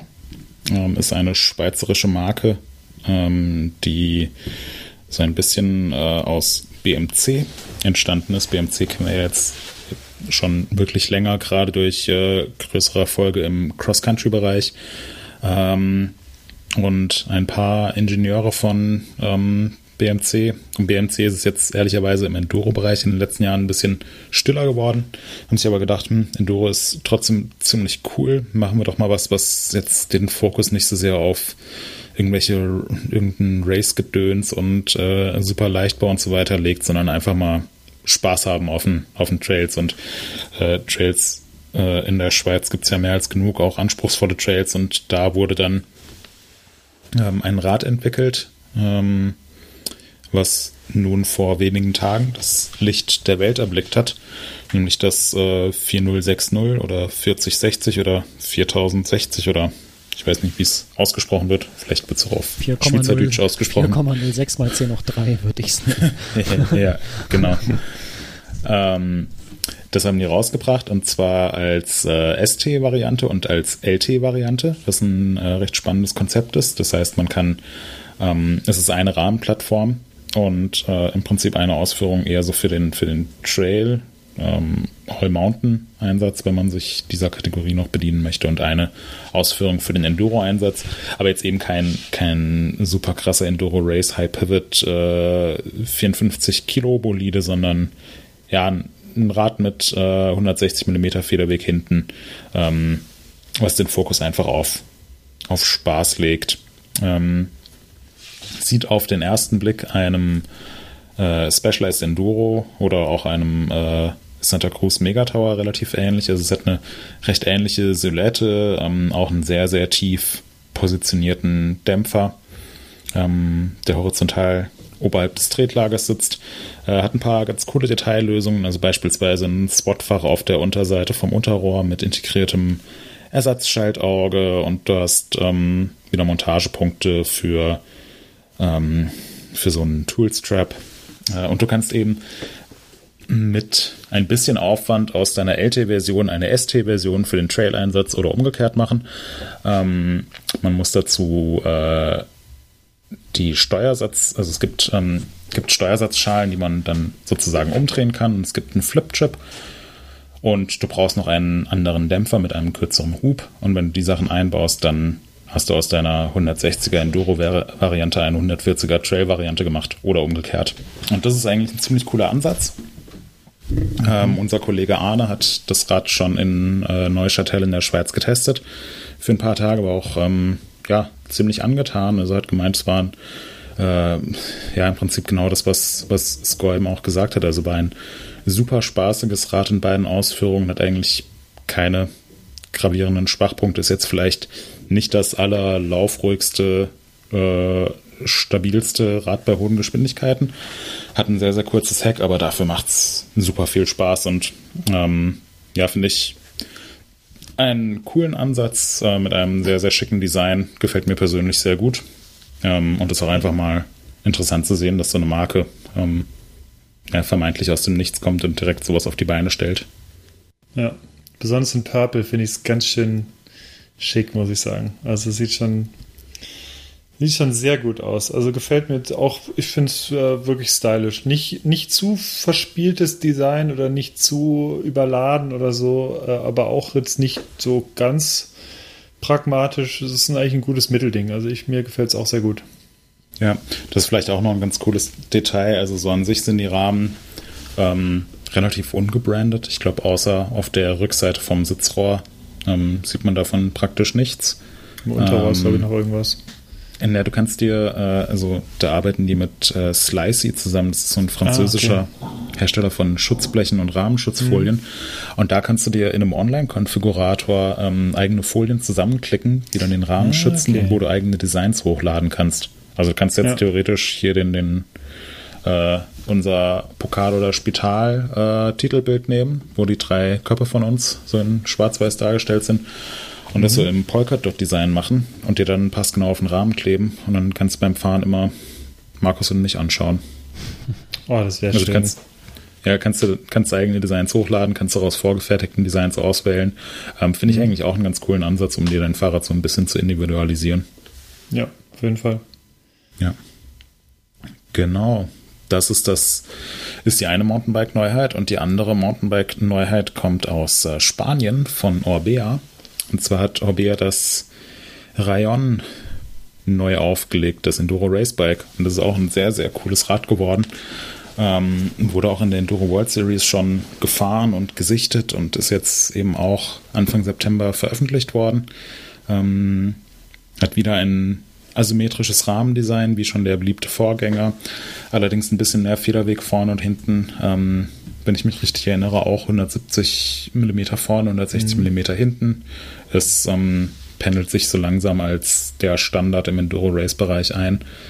Ähm, hat jetzt einen Kofferraum im Unterrohr, was eine ähm, ultra praktische Sache ist. Also jeder, der schon mal ein Fahrrad mit Kofferraum im Unterrohr hatte, der weiß, wie, wie sinnvoll das ist und wird es wahrscheinlich nicht mehr missen wollen. Es hat ein ähm, hat ähm, ein Multitool in die Umlenkwippe integriert, was mit Magneten an Ort und Stelle gehalten wird. Ähm, es hat jetzt eine ähm, nochmal deutlich abfahrtslastigere lastigere Geometrie. Und ähm, was sehr, sehr schön ist, ist es preislich eigentlich nicht so abgehoben wie so manch anderes Rad, was wir in letzter Zeit gesehen haben. Also du musst ja jetzt keinen fünfstelligen Betrag für ein halbwegs okay ausgestattetes Komplettbike hinlegen. Und es ist eben auch nicht so wahnsinnig schwer. Ähm, deswegen, äh, auch hier hat wieder unser Kollege Arne das Rad getestet, ist dafür nach Spanien gereist und war super angetan. Ähm, ist, glaube ich, so äh, auf seiner internen Liste der besten Enduro, Schrägstrich Enduro Racebikes ziemlich weit vorne. Ja, auch ein sehr schönes Fahrrad mit einer ziemlich einzigartigen äh, Rahmenstruktur auf jeden Fall, die man vielleicht auch schon mal so ähnlich bei einem anderen Hersteller gesehen hat. Aber ja, also finde ich optisch ähm, auch sehr schick. Ja, es gibt viele schicke Bikes im Moment, habe ich das Gefühl. Ja, das auf jeden Fall. Ja. Ja, würde ich sagen, äh, hier das Orbea und das Score, die sind da beide ziemlich weit vorne mit dabei. Äh, was natürlich bei Orbea auch cool ist, ähm, was man aber trotzdem nochmal erwähnen sollte, die haben so ein Individu Individualisierungsprogramm, wo du dir, ähm, ja, wo du einzelne Anbauteile und so weiter austauschen kannst, wo du aber auch komplett sagen kannst, wie das Fahrrad optisch aussehen soll. Du hast dann eine Grundfarbe und eine Detailfarbe und kannst dann sagen, hier Grundfarbe des Rahmens soll bitte türkis sein und die Details sollen alle neongelb ausgeführt sein. Und ähm, hier soll jetzt noch äh, ein blauer Schriftzug hin und so weiter. Also du kannst es hier schon sehr, sehr individuell konfigurieren Ja. und das ohne Aufpreis. Das ähm, ja, finde ich, finde ich super. Haben wir das nicht schon mal gemacht? Haben wir nicht schon mal live im Podcast äh, ein Bike designt in verschiedenen Farben? In diesem Ja, ja, Programm? in, wir hatten einen Orbea in Yeti, in Yeti Türkis Ja, genau. gebaut. Ich meine ich mein ich doch auch. Ja, klar. Wir hatten da doch ganz vor, in grauer Vorzeit, in den Anfangsstunden des Podcasts, haben wir sowas, glaube ich, schon mal gemacht. Ja, Das kann stimmt. sehr gut sein. Ja, ja, Ja. finde ich auch, äh, finde ich ziemlich cool, was das Individualisieren angeht. Ja. Genau. Sehr, sehr schönes Rad. Ähm, alle Infos dazu findet ihr wie immer auch auf MTB News oder in den Show Notes. In den Shownotes gibt es die passenden Links, natürlich. Ja. Ja, so sieht es nämlich aus. Ja, wir haben jetzt über Fahrräder gesprochen und wir haben über World Cups gesprochen, über die Messe, über Biere und wir haben über eine Sache noch nicht gesprochen und zwar, ich glaube, noch gar nicht so oft gesprochen im Podcast hier und zwar ist das eine Sache, die jeder Mountainbiker und jede Mountainbikerin kennt, nämlich hinfallen. Und weil ich im Frühjahr einmal relativ hart mal nach längerer Zeit wieder hingefallen bin, hatte ich das zum Anlass genommen, da eine kleine Kolumne mal drüber zu schreiben, um über diese Dämlichkeit des Hinfallens, wie doof das eigentlich ist. Und das eine der wenigen Sachen ist beim Mountainbiken, die ich wirklich ähm, sehr bescheuert finde. Und ähm, ja, da können wir eigentlich mal drüber sprechen. Mal so vielleicht als Einsteigerfrage an euch. Stürzt, stürzt ihr oft oder ich sag mal, wie, oder hat sich das bei euch verändert? Seid ihr einfach, ähm, seid ihr eher so unterwegs, dass ihr sagt, ach ja, äh, wenn man hinfällt, dann ist es nicht so wild, ähm, klopfst du dir halt irgendwie den Staub ab, das wird schon alles passen, oder seid ihr mittlerweile auch so, dass ähm, bei mir geht es mittlerweile immer öfter so, dass ich ähm, im Gegensatz zu 10, 15 Jahren mittlerweile relativ viel nachdenke, gerade wenn es so technische neue Strecken sind, die ich nicht kenne, ob ich so eine Sache dann direkt auf eins fahre oder nicht. Und das hängt bei mir tatsächlich auch sehr vom so von dem Tag ab, wie ich mich gerade irgendwie dann irgendwie fühle. Und ähm, ich denke tendenziell ein bisschen mehr nach als früher, wenn es um gerade um schwierige oder, oder um weite Sprünge geht oder solche Geschichten. Und da ähm, arbeite ich relativ viel im Kopf mittlerweile. Ähm, manchmal leider mittlerweile, aber mhm. ähm, ja, wie ist das bei euch? Moritz, du bist gemeint als Erster. Ich bin gemeint.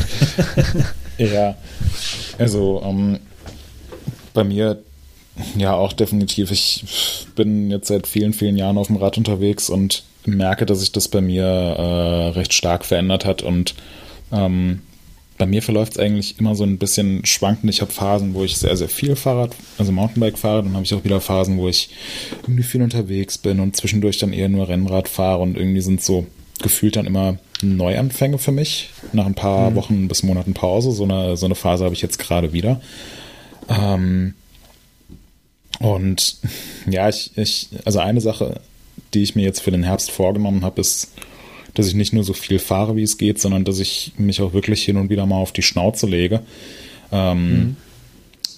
Einfach um wieder zu lernen, dass es nicht schlimm ist zu stürzen, dass es dazugehört und dass die meisten Stürze, wenn man es jetzt nicht komplett übertreibt, eigentlich auch glimpflich ausgehen. Also ich finde, wenn man sich halt irgendwie weiterentwickeln will beim Fahrradfahren und wenn man auch technische Trails und nasse Trails und so weiter gut fahren will, dann, dann muss halt auch mal so ein bisschen ans Grip-Limit und so weiter gehen und ein paar Sachen ausprobieren, was jetzt nicht heißt, irgendwie 15 Meter Gaps oder so zu machen, aber halt einfach mal ein bisschen so zu fahren, dass du das halt den Grenzbereich kennenlernst und dann halt mal so ein paar kleinere Stürze hast. Das ähm, ja, ist vielleicht der bessere Ansatz, als irgendwie so lang zu fahren, bis es gut geht und wenn es knallt, dann knallt es halt richtig.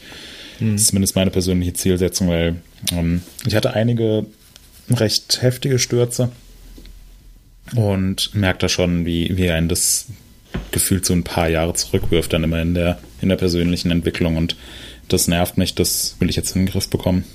Ja.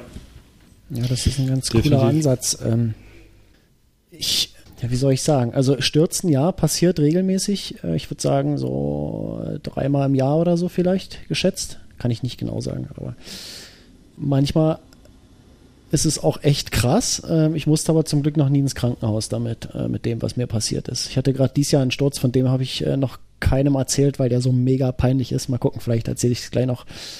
Aber äh, ich fand es sehr, sehr interessant, Moritz, dass du meintest, du, du willst im Herbst, du willst zusehen, äh, dich da ans Limit bringen und, und gucken und äh, es passiert dann halt automatisch mit dem Hinfallen, ne, wenn du das Grip-Limit äh, hast und so und überschreitest. Ähm, und ich habe das bei mir so, dass äh, immer wenn ich so neue Teile habe, die irgendwie am Fahrwerk sind. Also ich beziehe das jetzt tatsächlich auch auf so Gravelbike oder so. Wenn ich da einen neuen Satz Reifen habe, dann will ich auch erstmal wissen, wie funktioniert der. Mhm. Und äh, so, was kann ich mit dem Reifen machen, bevor der mal wegrutscht? Wie vergleicht sich das mit dem Reifen, den ich davor hatte? Und da mache ich das tatsächlich auch, dass ich da äh, mich so rantaste und irgendwie ans Limit gehe und gucke, ne, wie, wie geht das Ding in der Kurve? Wie, wie weit kannst du, wie schnell kannst du, äh, mit welchem Lenkeinschlag kannst du eine, eine definierte Kurve fahren und so. Und das, das ist eigentlich ziemlich geil. Aber ich höre dann halt meistens auf, bevor es so kritisch wird, äh, dass ich hinfallen würde. weil da habe ich einfach überhaupt gar keinen Bock drauf, ehrlich gesagt. Auch wenn es, äh, wie du meintest, auch was tatsächlich so ist, in den allermeisten Fällen geht's halt extrem glimpflich aus.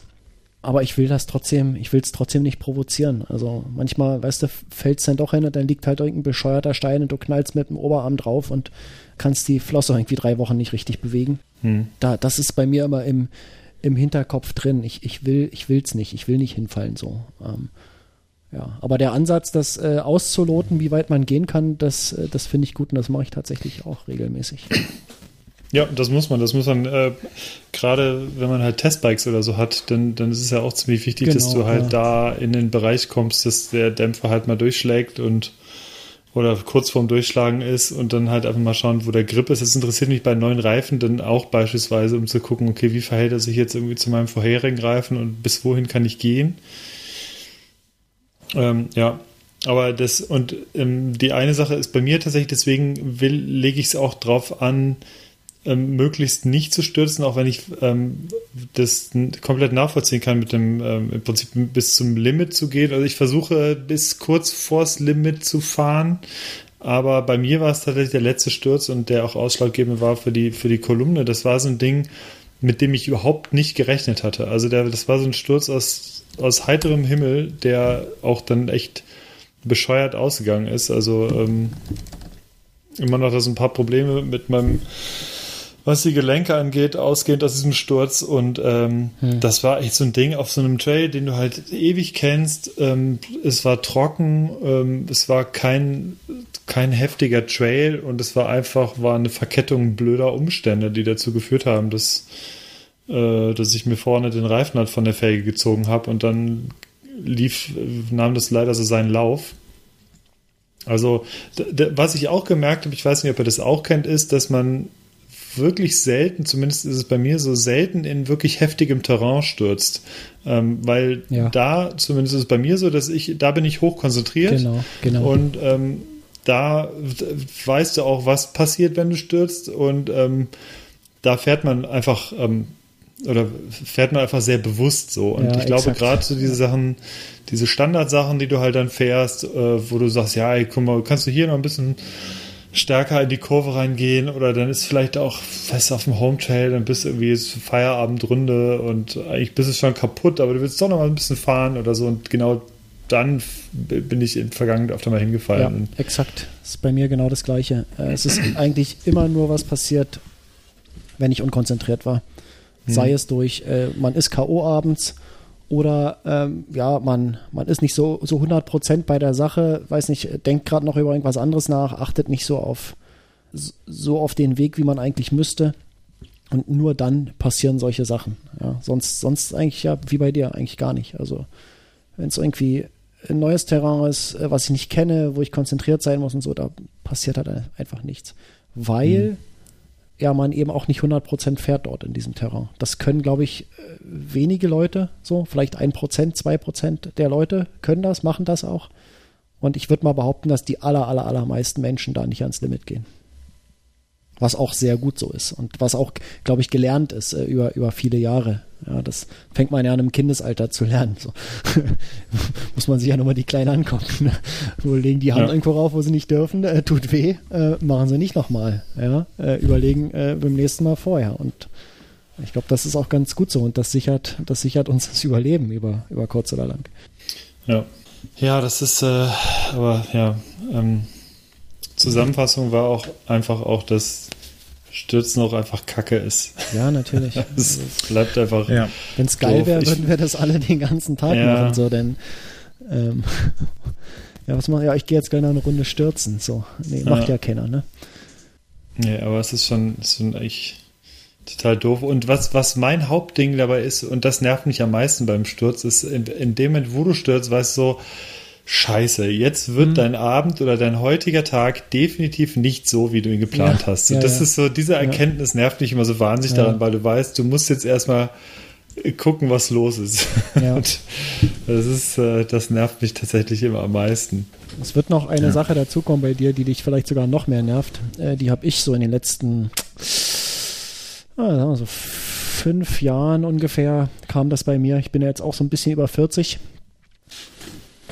dass Verletzungen, die du dir so unter anderem bei Stürzen zuholst, dass die immer länger brauchen, um zu heilen, dass die immer schlechter Ja, heilen. Das, ja, ja, definitiv. Ich habe äh, ich hab im äh, Mitte Juni habe ich einen ziemlich fiesen Sturz gehabt. Hab mir dabei den, bin irgendwie mit dem Oberschenkel, mit der Oberseite vom Oberschenkel irgendwo aufgekommen, ähm, so richtig mit dem Muskel.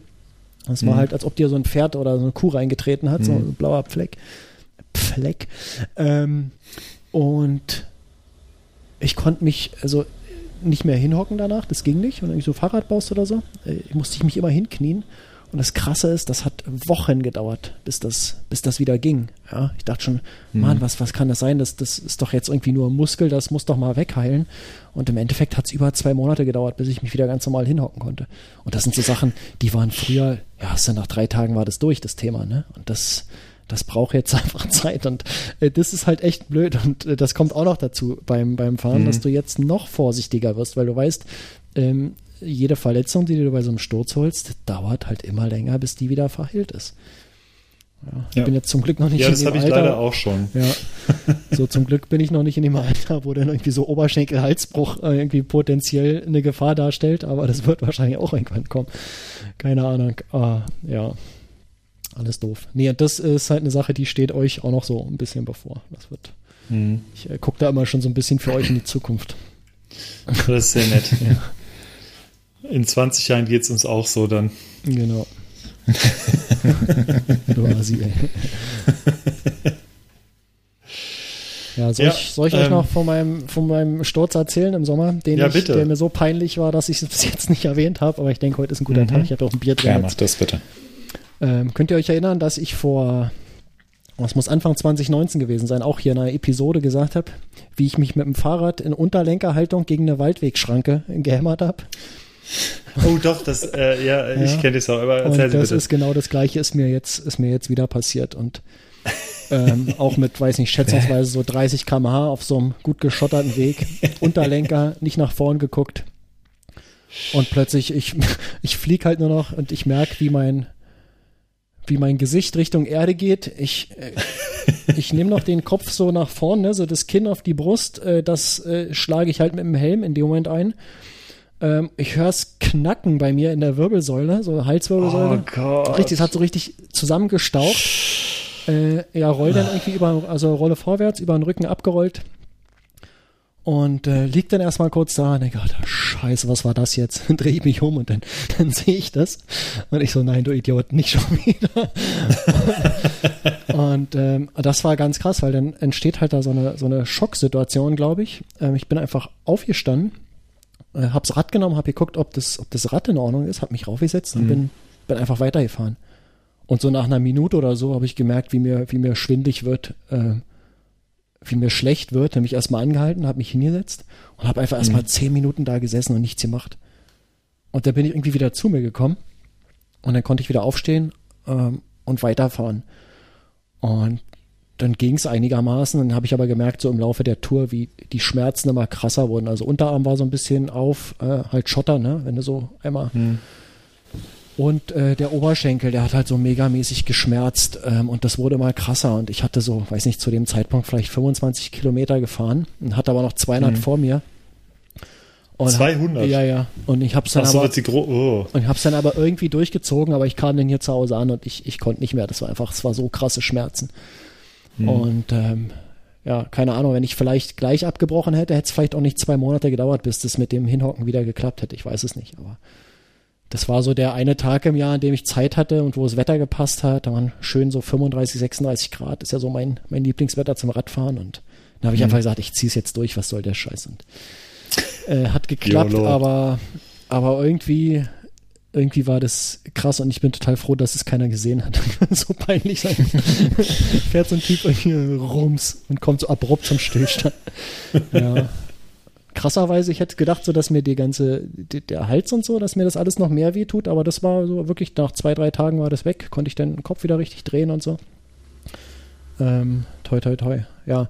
Und ähm, ja, als mir das damals passiert ist, war ich eben danach immer so super vorsichtig und so dieses äh, Unterlenkerfahren und so, dann immer wirklich alle paar Sekunden hochgucken, ob alles gut ist und so.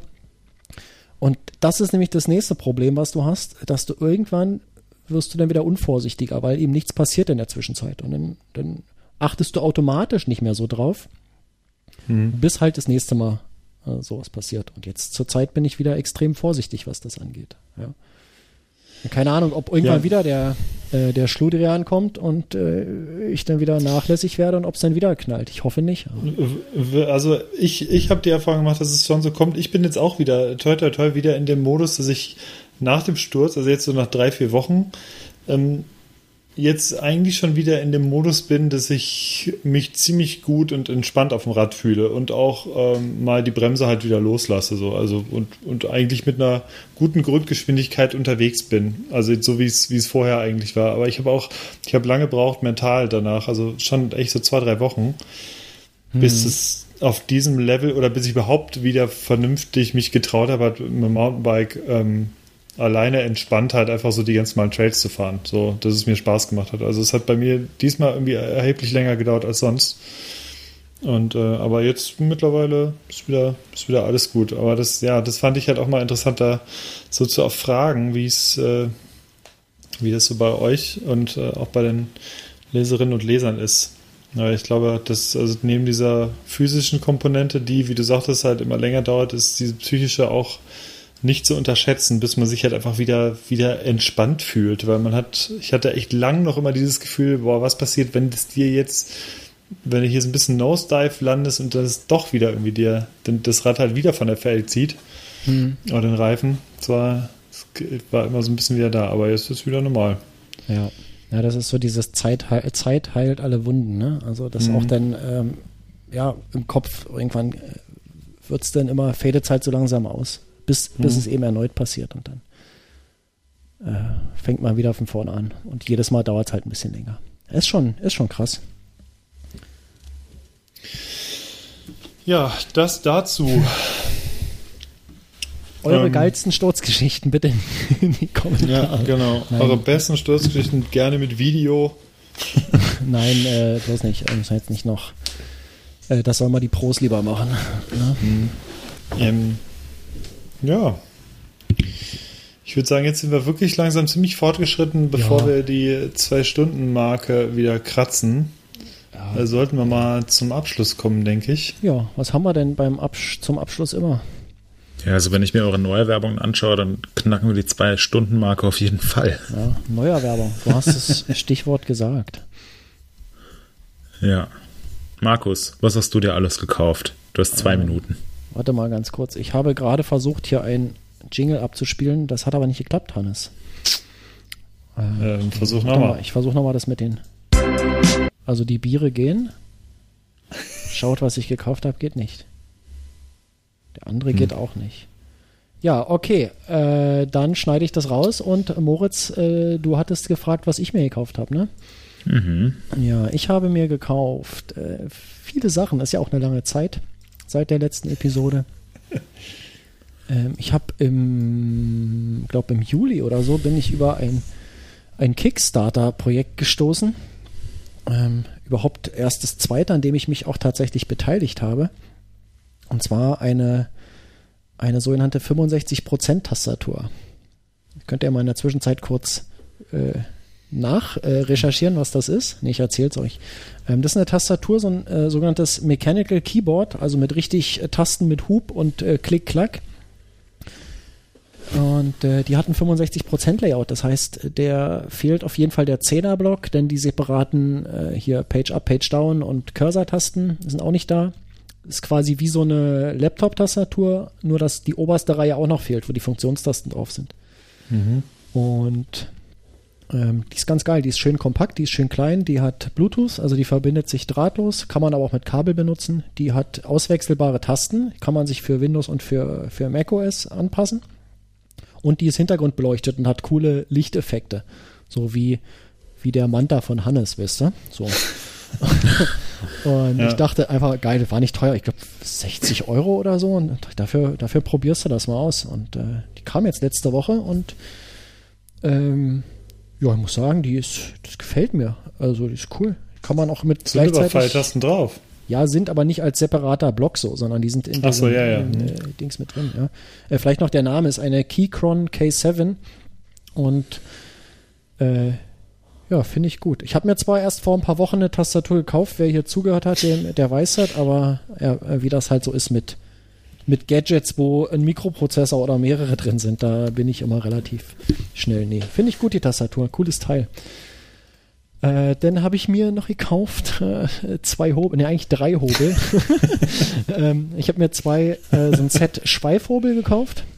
ähm, die haben mir noch gefehlt, die sind aber ziemlich geil. Kann man so ähm, ja quasi Rundungen mit hobeln. Das ist äh, ziemlich cool, um, um Sachen zu formen ähm, aus Holz. Äh, da habe ich einen mit glatter Sohle und einen mit gerundeter Sohle gekauft. Die sind äh, ziemlich gut, machen viel Spaß. Und ich habe mir eine Hobelmaschine noch gekauft, eine große. Äh, hatte ich äh, hier auch schon mal erwähnt vor zwei Jahren oder so, dass ich mir eine kleine Hobelmaschine gekauft habe. Und die hat auch tatsächlich bis zuletzt gute Dienste geleistet. Ähm, aber ich hatte dann doch irgendwie den Wunsch nach was Großem, äh, was ein paar Zentner wiegt und ein bisschen Gegenhalt hat. Und Natürlich. Dann habe ich äh, zugeschlagen und habe mir die gekauft. Äh, ist auch wie in der Fahrradbranche so ein ziemlich krasses Lieferproblem überall, was Maschinen angeht. Und ich habe dann immer mal regelmäßig geguckt. Ich hatte mehrere Hersteller zur Auswahl und habe dann immer geguckt und das, was zuerst lieferbar, habe ich dann einfach bestellt. Und ja, die steht jetzt hier seit ein paar Wochen und die ist geil. Äh, macht, macht viel Spaß, macht, macht schiefe Bretter gerade ähm, und ja, hat ordentlich Abtrag, ist ganz geil. Ja, und dennoch für die Werkbank eine, eine Spannzange, eine schöne große. Ähm, habe ich den eingebauten äh, Schraubstock, den ich da hatte, äh, ersetzt durch was ein bisschen besseres, äh, ein bisschen was präziseres und ähm, ja, habe die dann auch eingebaut und nutzt die jetzt schon ganz, ganz intensiv. Super cool. Äh, alle Links dazu sind in den Show Notes. Ähm, die Tastatur, die gibt es nicht nur bei Kickstarter, wenn man das gebackt hat, die kann man auch so kaufen. Gibt es einen Online-Shop. Ähm, vielleicht ist das ja für, für einen von euch was. Müssen wir mal gucken. Die haben auch noch andere Modelle, habe ich gesehen. Ähm, ja. Alle Links in den Show Notes. So, Moritz, du bist dran. Ähm, ja, ich habe mir ein neues Kopfkissen gekauft. Da freue ich mich sehr drüber. Ähm, es ist gestern angekommen. Ist das was Besonderes oder? Es hat keinen Prozessor hat's drin, ein Markus. besonderes Layout irgendwie oder eine besondere Form oder ist es einfach nur ein Kopfkissen? Ja, Kopfkissen. Also ich finde, also Es ich gibt ja schlafe so- recht viel. Ich ja, es schlafe auch gern. Gibt ja so für äh, so mit Nackenstütze und so habe ich zum Beispiel, weil ich kann mit einem normalen Kissen nicht schlafen, kriege ich Schmerzen im, im Rücken und Nacken. Ich brauche so eins, was äh, so eine so eine geformte Nackenhalterung hat, weißt du? Naja, Also da ist so ein Wulst quasi am unteren Ende, was genau in äh, zwischen Kopf und, und Schulter so reindrückt, dass der Nacken nicht Ja, durchhängt. so ein Altherrenkissen. Genau, Ja. ja. Das ist Nee, ja, glaube ich, der ähm, Fachbegriff das- dafür, richtig, ja. ja, das, das habe ich jetzt nicht, aber es ist so ein, so ein modulares Kissen, wo du verschiedene Schichten rausnehmen kannst oder reintun kannst Hm. für die optimale Schlafposition, ob du jetzt Bauchschläfer bist oder Rückenschläfer oder Seitenschläfer oder Langschläfer. Und das Das Langschläferkissen. zur letzten Kategorie zähle ich. Nee, weil ich, ich hasse es, so super weiche Kissen zu haben, wo dann der Kopf komplett einsinkt und der Nacken nach hinten überstreckt ist. Das finde ich ätzend. Und da ich jetzt ja wieder mehr zu Hause bin, habe ich mir gedacht, gönne ich mir noch mal ein schönes Kopfkissen. Cool. Ja. Und Laufschuhe habe ich mir noch gekauft, gekauft. Ähm, Freue ich mich auch sehr drauf. Äh, Nikes habe ich mir bestellt. Ja, ähm, ja, äh, Pegasus 38. Ich hoffe, dass ich damit einen 38er Schnitt laufe. Bestimmt.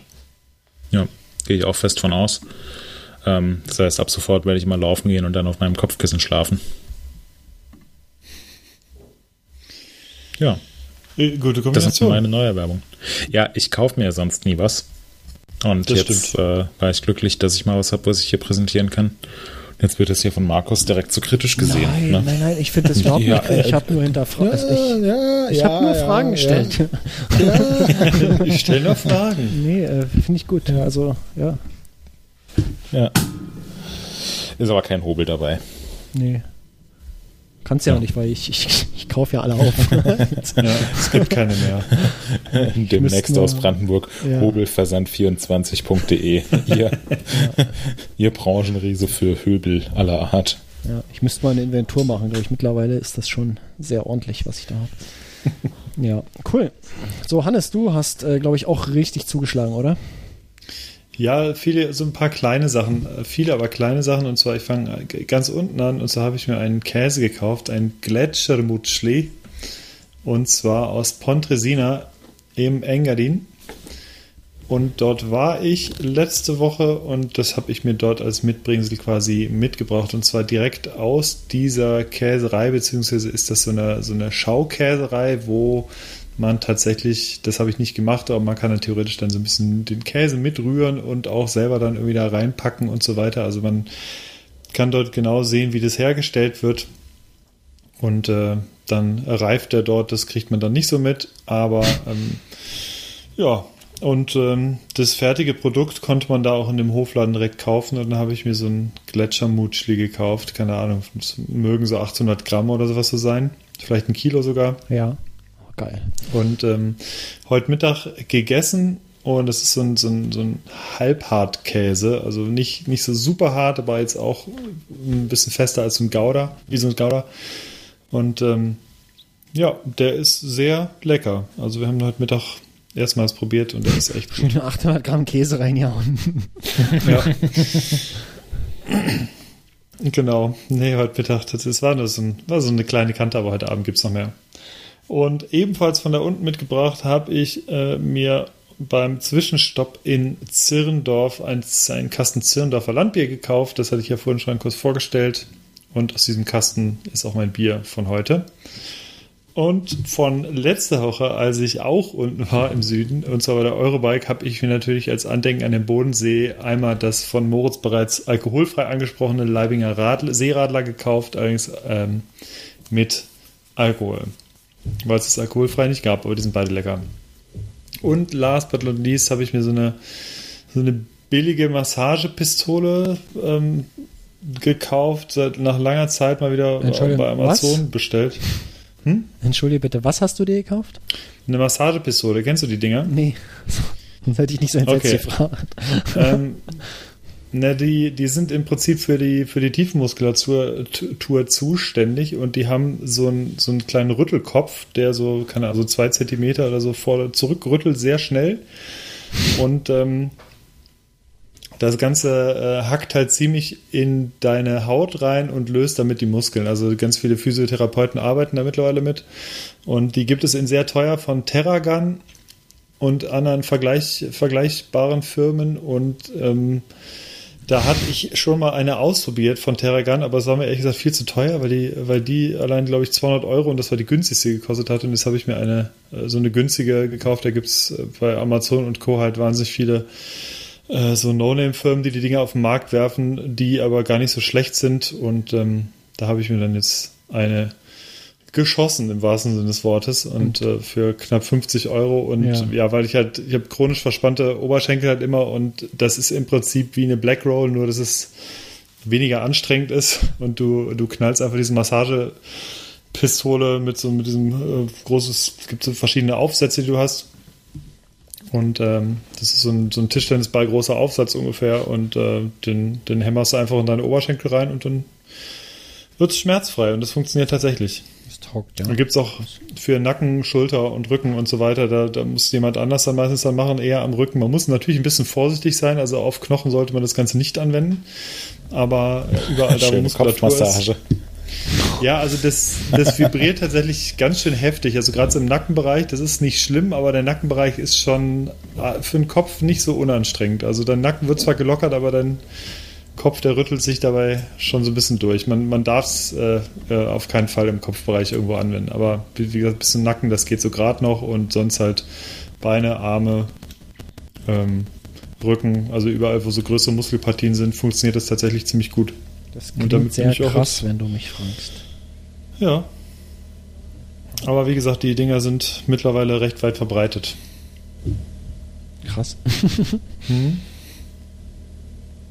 Ja, und das waren meine Neuvorstellungen. Cool. So, dann sollten wir zu diesen Empfehlungen kommen. Das Problem ist, Mhm. äh, ich wollte jetzt hier auch einen Jingle einspielen, aber auch der funktioniert nicht.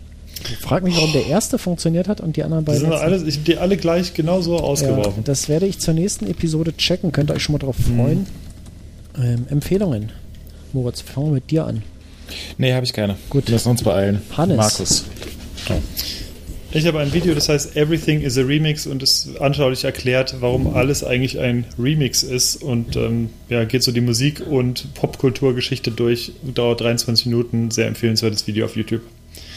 Das war die erste Empfehlung und die zweite ist der Podcast, dreiteiliger ähm, Podcast von Zeitverbrechen. Den Podcast äh, kennt, kennt vielleicht der eine oder andere und da geht es um den Fall Kachelmann und der wird dann nochmal komplett aufgelöst bzw. erklärt und so genau wusste ich eigentlich auch nicht, was da passiert ist und der ist sehr, sehr spannend tatsächlich. Also weil das eine komplett irre Geschichte eigentlich ist. Also äh, viel, viel, viel irrer, als man das irgendwie durch die Nachrichten mitbekommen hat und äh, großer Hörtipp. Okay. Und das war's. Okay, cool. Äh, ich habe auch nichts drin zu stehen, aber so ganz spontan, glaube ich, würde ich mal eine Sache empfehlen, äh, und zwar die, die Website soundcloud.com. Die ist auch schon seit wahrscheinlich 20 Jahren oder so unterwegs, kennt jeder und jede. Ja. Und ähm, ist für mich eine der primären Quellen für, für Musik, weil ich höre total gern elektronische Musik. Und da gibt's unendlich viele, ja, so Live-Sets von DJs und DJs. Und äh, da findet man halt so geilen alten Shit aus den äh, ja, 90er Jahren, äh, frühe 2000er und so. Also äh, ganz großartig, muss man ein bisschen gucken. Und dann findet man da schon die richtigen Uploader und äh, ja, kann da eigentlich das ganze Jahr lang, jeden Tag lang, acht Stunden Musik hören oder zehn Stunden und hat nichts doppelt dabei. Das ist wirklich äh, großartig. Meine Empfehlung. Gut, ähm, damit sind wir durch. Bleibt noch kurz äh, zu klären, äh, wie denn dieses Bier war. Jetzt hatten wir alle drei was, Hannes. Du hattest ein? Zirndorfer Zirndorfer, ne? Genau. Erzähl mal was zu dem Bier. Ist ein sehr leckeres, malziges, siffiges Bier, was ich vorbehaltlos empfehlen kann. Das ist mal eine Ansage. Moritz. Ich fand es auch sehr, sehr lecker. Also hat gut geschmeckt. Äh, top, kann ich nur empfehlen. Sehr schön. Ja, und ich auch das äh, Eschweger Klosterbräu hatte ich ja schon vor vier Wochen hier getrunken und äh, für gut befunden, heute wieder. Ähm, Finde es auch äh, wirklich interessant. Äh, speziell ein paar Flaschen gehabt und ähm, ja, für so einen Pilz doch erstaunlich malzig. Ja, Hannes, glaube ich, würde das mit süffig bezeichnen. Ähm, das Mhm. trifft es, glaube ich, wirklich gut. Ähm, ja, schade, dass die acht Flaschen leer sind. Äh, ja, Jackie Cody, vielen Dank nochmal, hat mich sehr gefreut. Äh, hat mich hier für eine Weile begleitet und ich bereue nichts. So, ähm, der äh, Dings ist hier bei 1,51, aber anfangs haben wir noch ein bisschen gequatscht gehabt. Also ich schätze mal 1,42 1, haben wir. ja, ich hatte 1,40 geschätzt, dann sind wir ja doch wieder in unserem Ja. normalen Rahmen. Ich muss das alles wieder Ja. schneiden. Äh, wenn ihr das Ja. hört, habe ich es geschafft und es ist veröffentlicht. Und äh, wenn nicht, dann nicht. Wir hören uns in zwei Wochen wieder, würde ich sagen, oder? Äh, spricht da was dagegen? Mit einer Sonderausgabe zur Bundestagswahl, äh, die jetzt an, am übernächsten Sonntag Genau, ist. die ist, die ist nämlich dazwischen. Also Leute, geht wählen, ne? Genau. Wird ja immer. Ich habe ich hab heute meine erste, meine erste Amtshandlung. Ich bin heute um 18 Uhr verabredet mit einigen anderen Menschen hier aus dem Ort und dem äh, örtlichen Wahlleiter. Und wir haben unsere Schulung für, für alle Leute, die im Wahlvorstand mitarbeiten. Äh, Mache ich ja jetzt auch seit ein paar Jahren immer freiwillig. Und ja, das ist dann immer so anderthalb Wochen vorher gibt es dann so eine Einweisung Mhm. mit den Besonderheiten zu der äh, jeweiligen Wahl. Zum Glück ist hier nur Bundestagswahl. Das ist relativ entspannt. Ähm, sollte man auch relativ fix fertig sein. Ich weiß noch, im Mai 2019, da war hier Europawahlen, dann waren äh, Mhm. Kommunalwahlen und äh, hier Kreis, Kreistagswahlen waren auch noch. Das waren drei Wahlen, das war krass. Wir haben, glaube ich, bis um, bis um zwei Uhr nachts oder so ausgezählt. Ähm, trotzdem waren wir die Ersten. Und also von, von uns hier aus dem, von den ganzen Wahllokalen aus dem Ort. Aber das war wirklich, das war krass. Und ja, so eine Bundestagswahl, das machen wir. Das machen wir einfach so. Gar kein Problem. Äh, wie Hannes gesagt hat, geht alle wählen, äh, ist wichtig. Und wir können in zwei Wochen äh, können wir die ganze Geschichte auswerten. Bin ich gespannt, was dabei rauskommt. Wähl, wählt weise. Genau. Äh, überlegt euch, äh, wen Mhm. ihr wählt. Dann kann nichts schief gehen. Dann wird alles gut.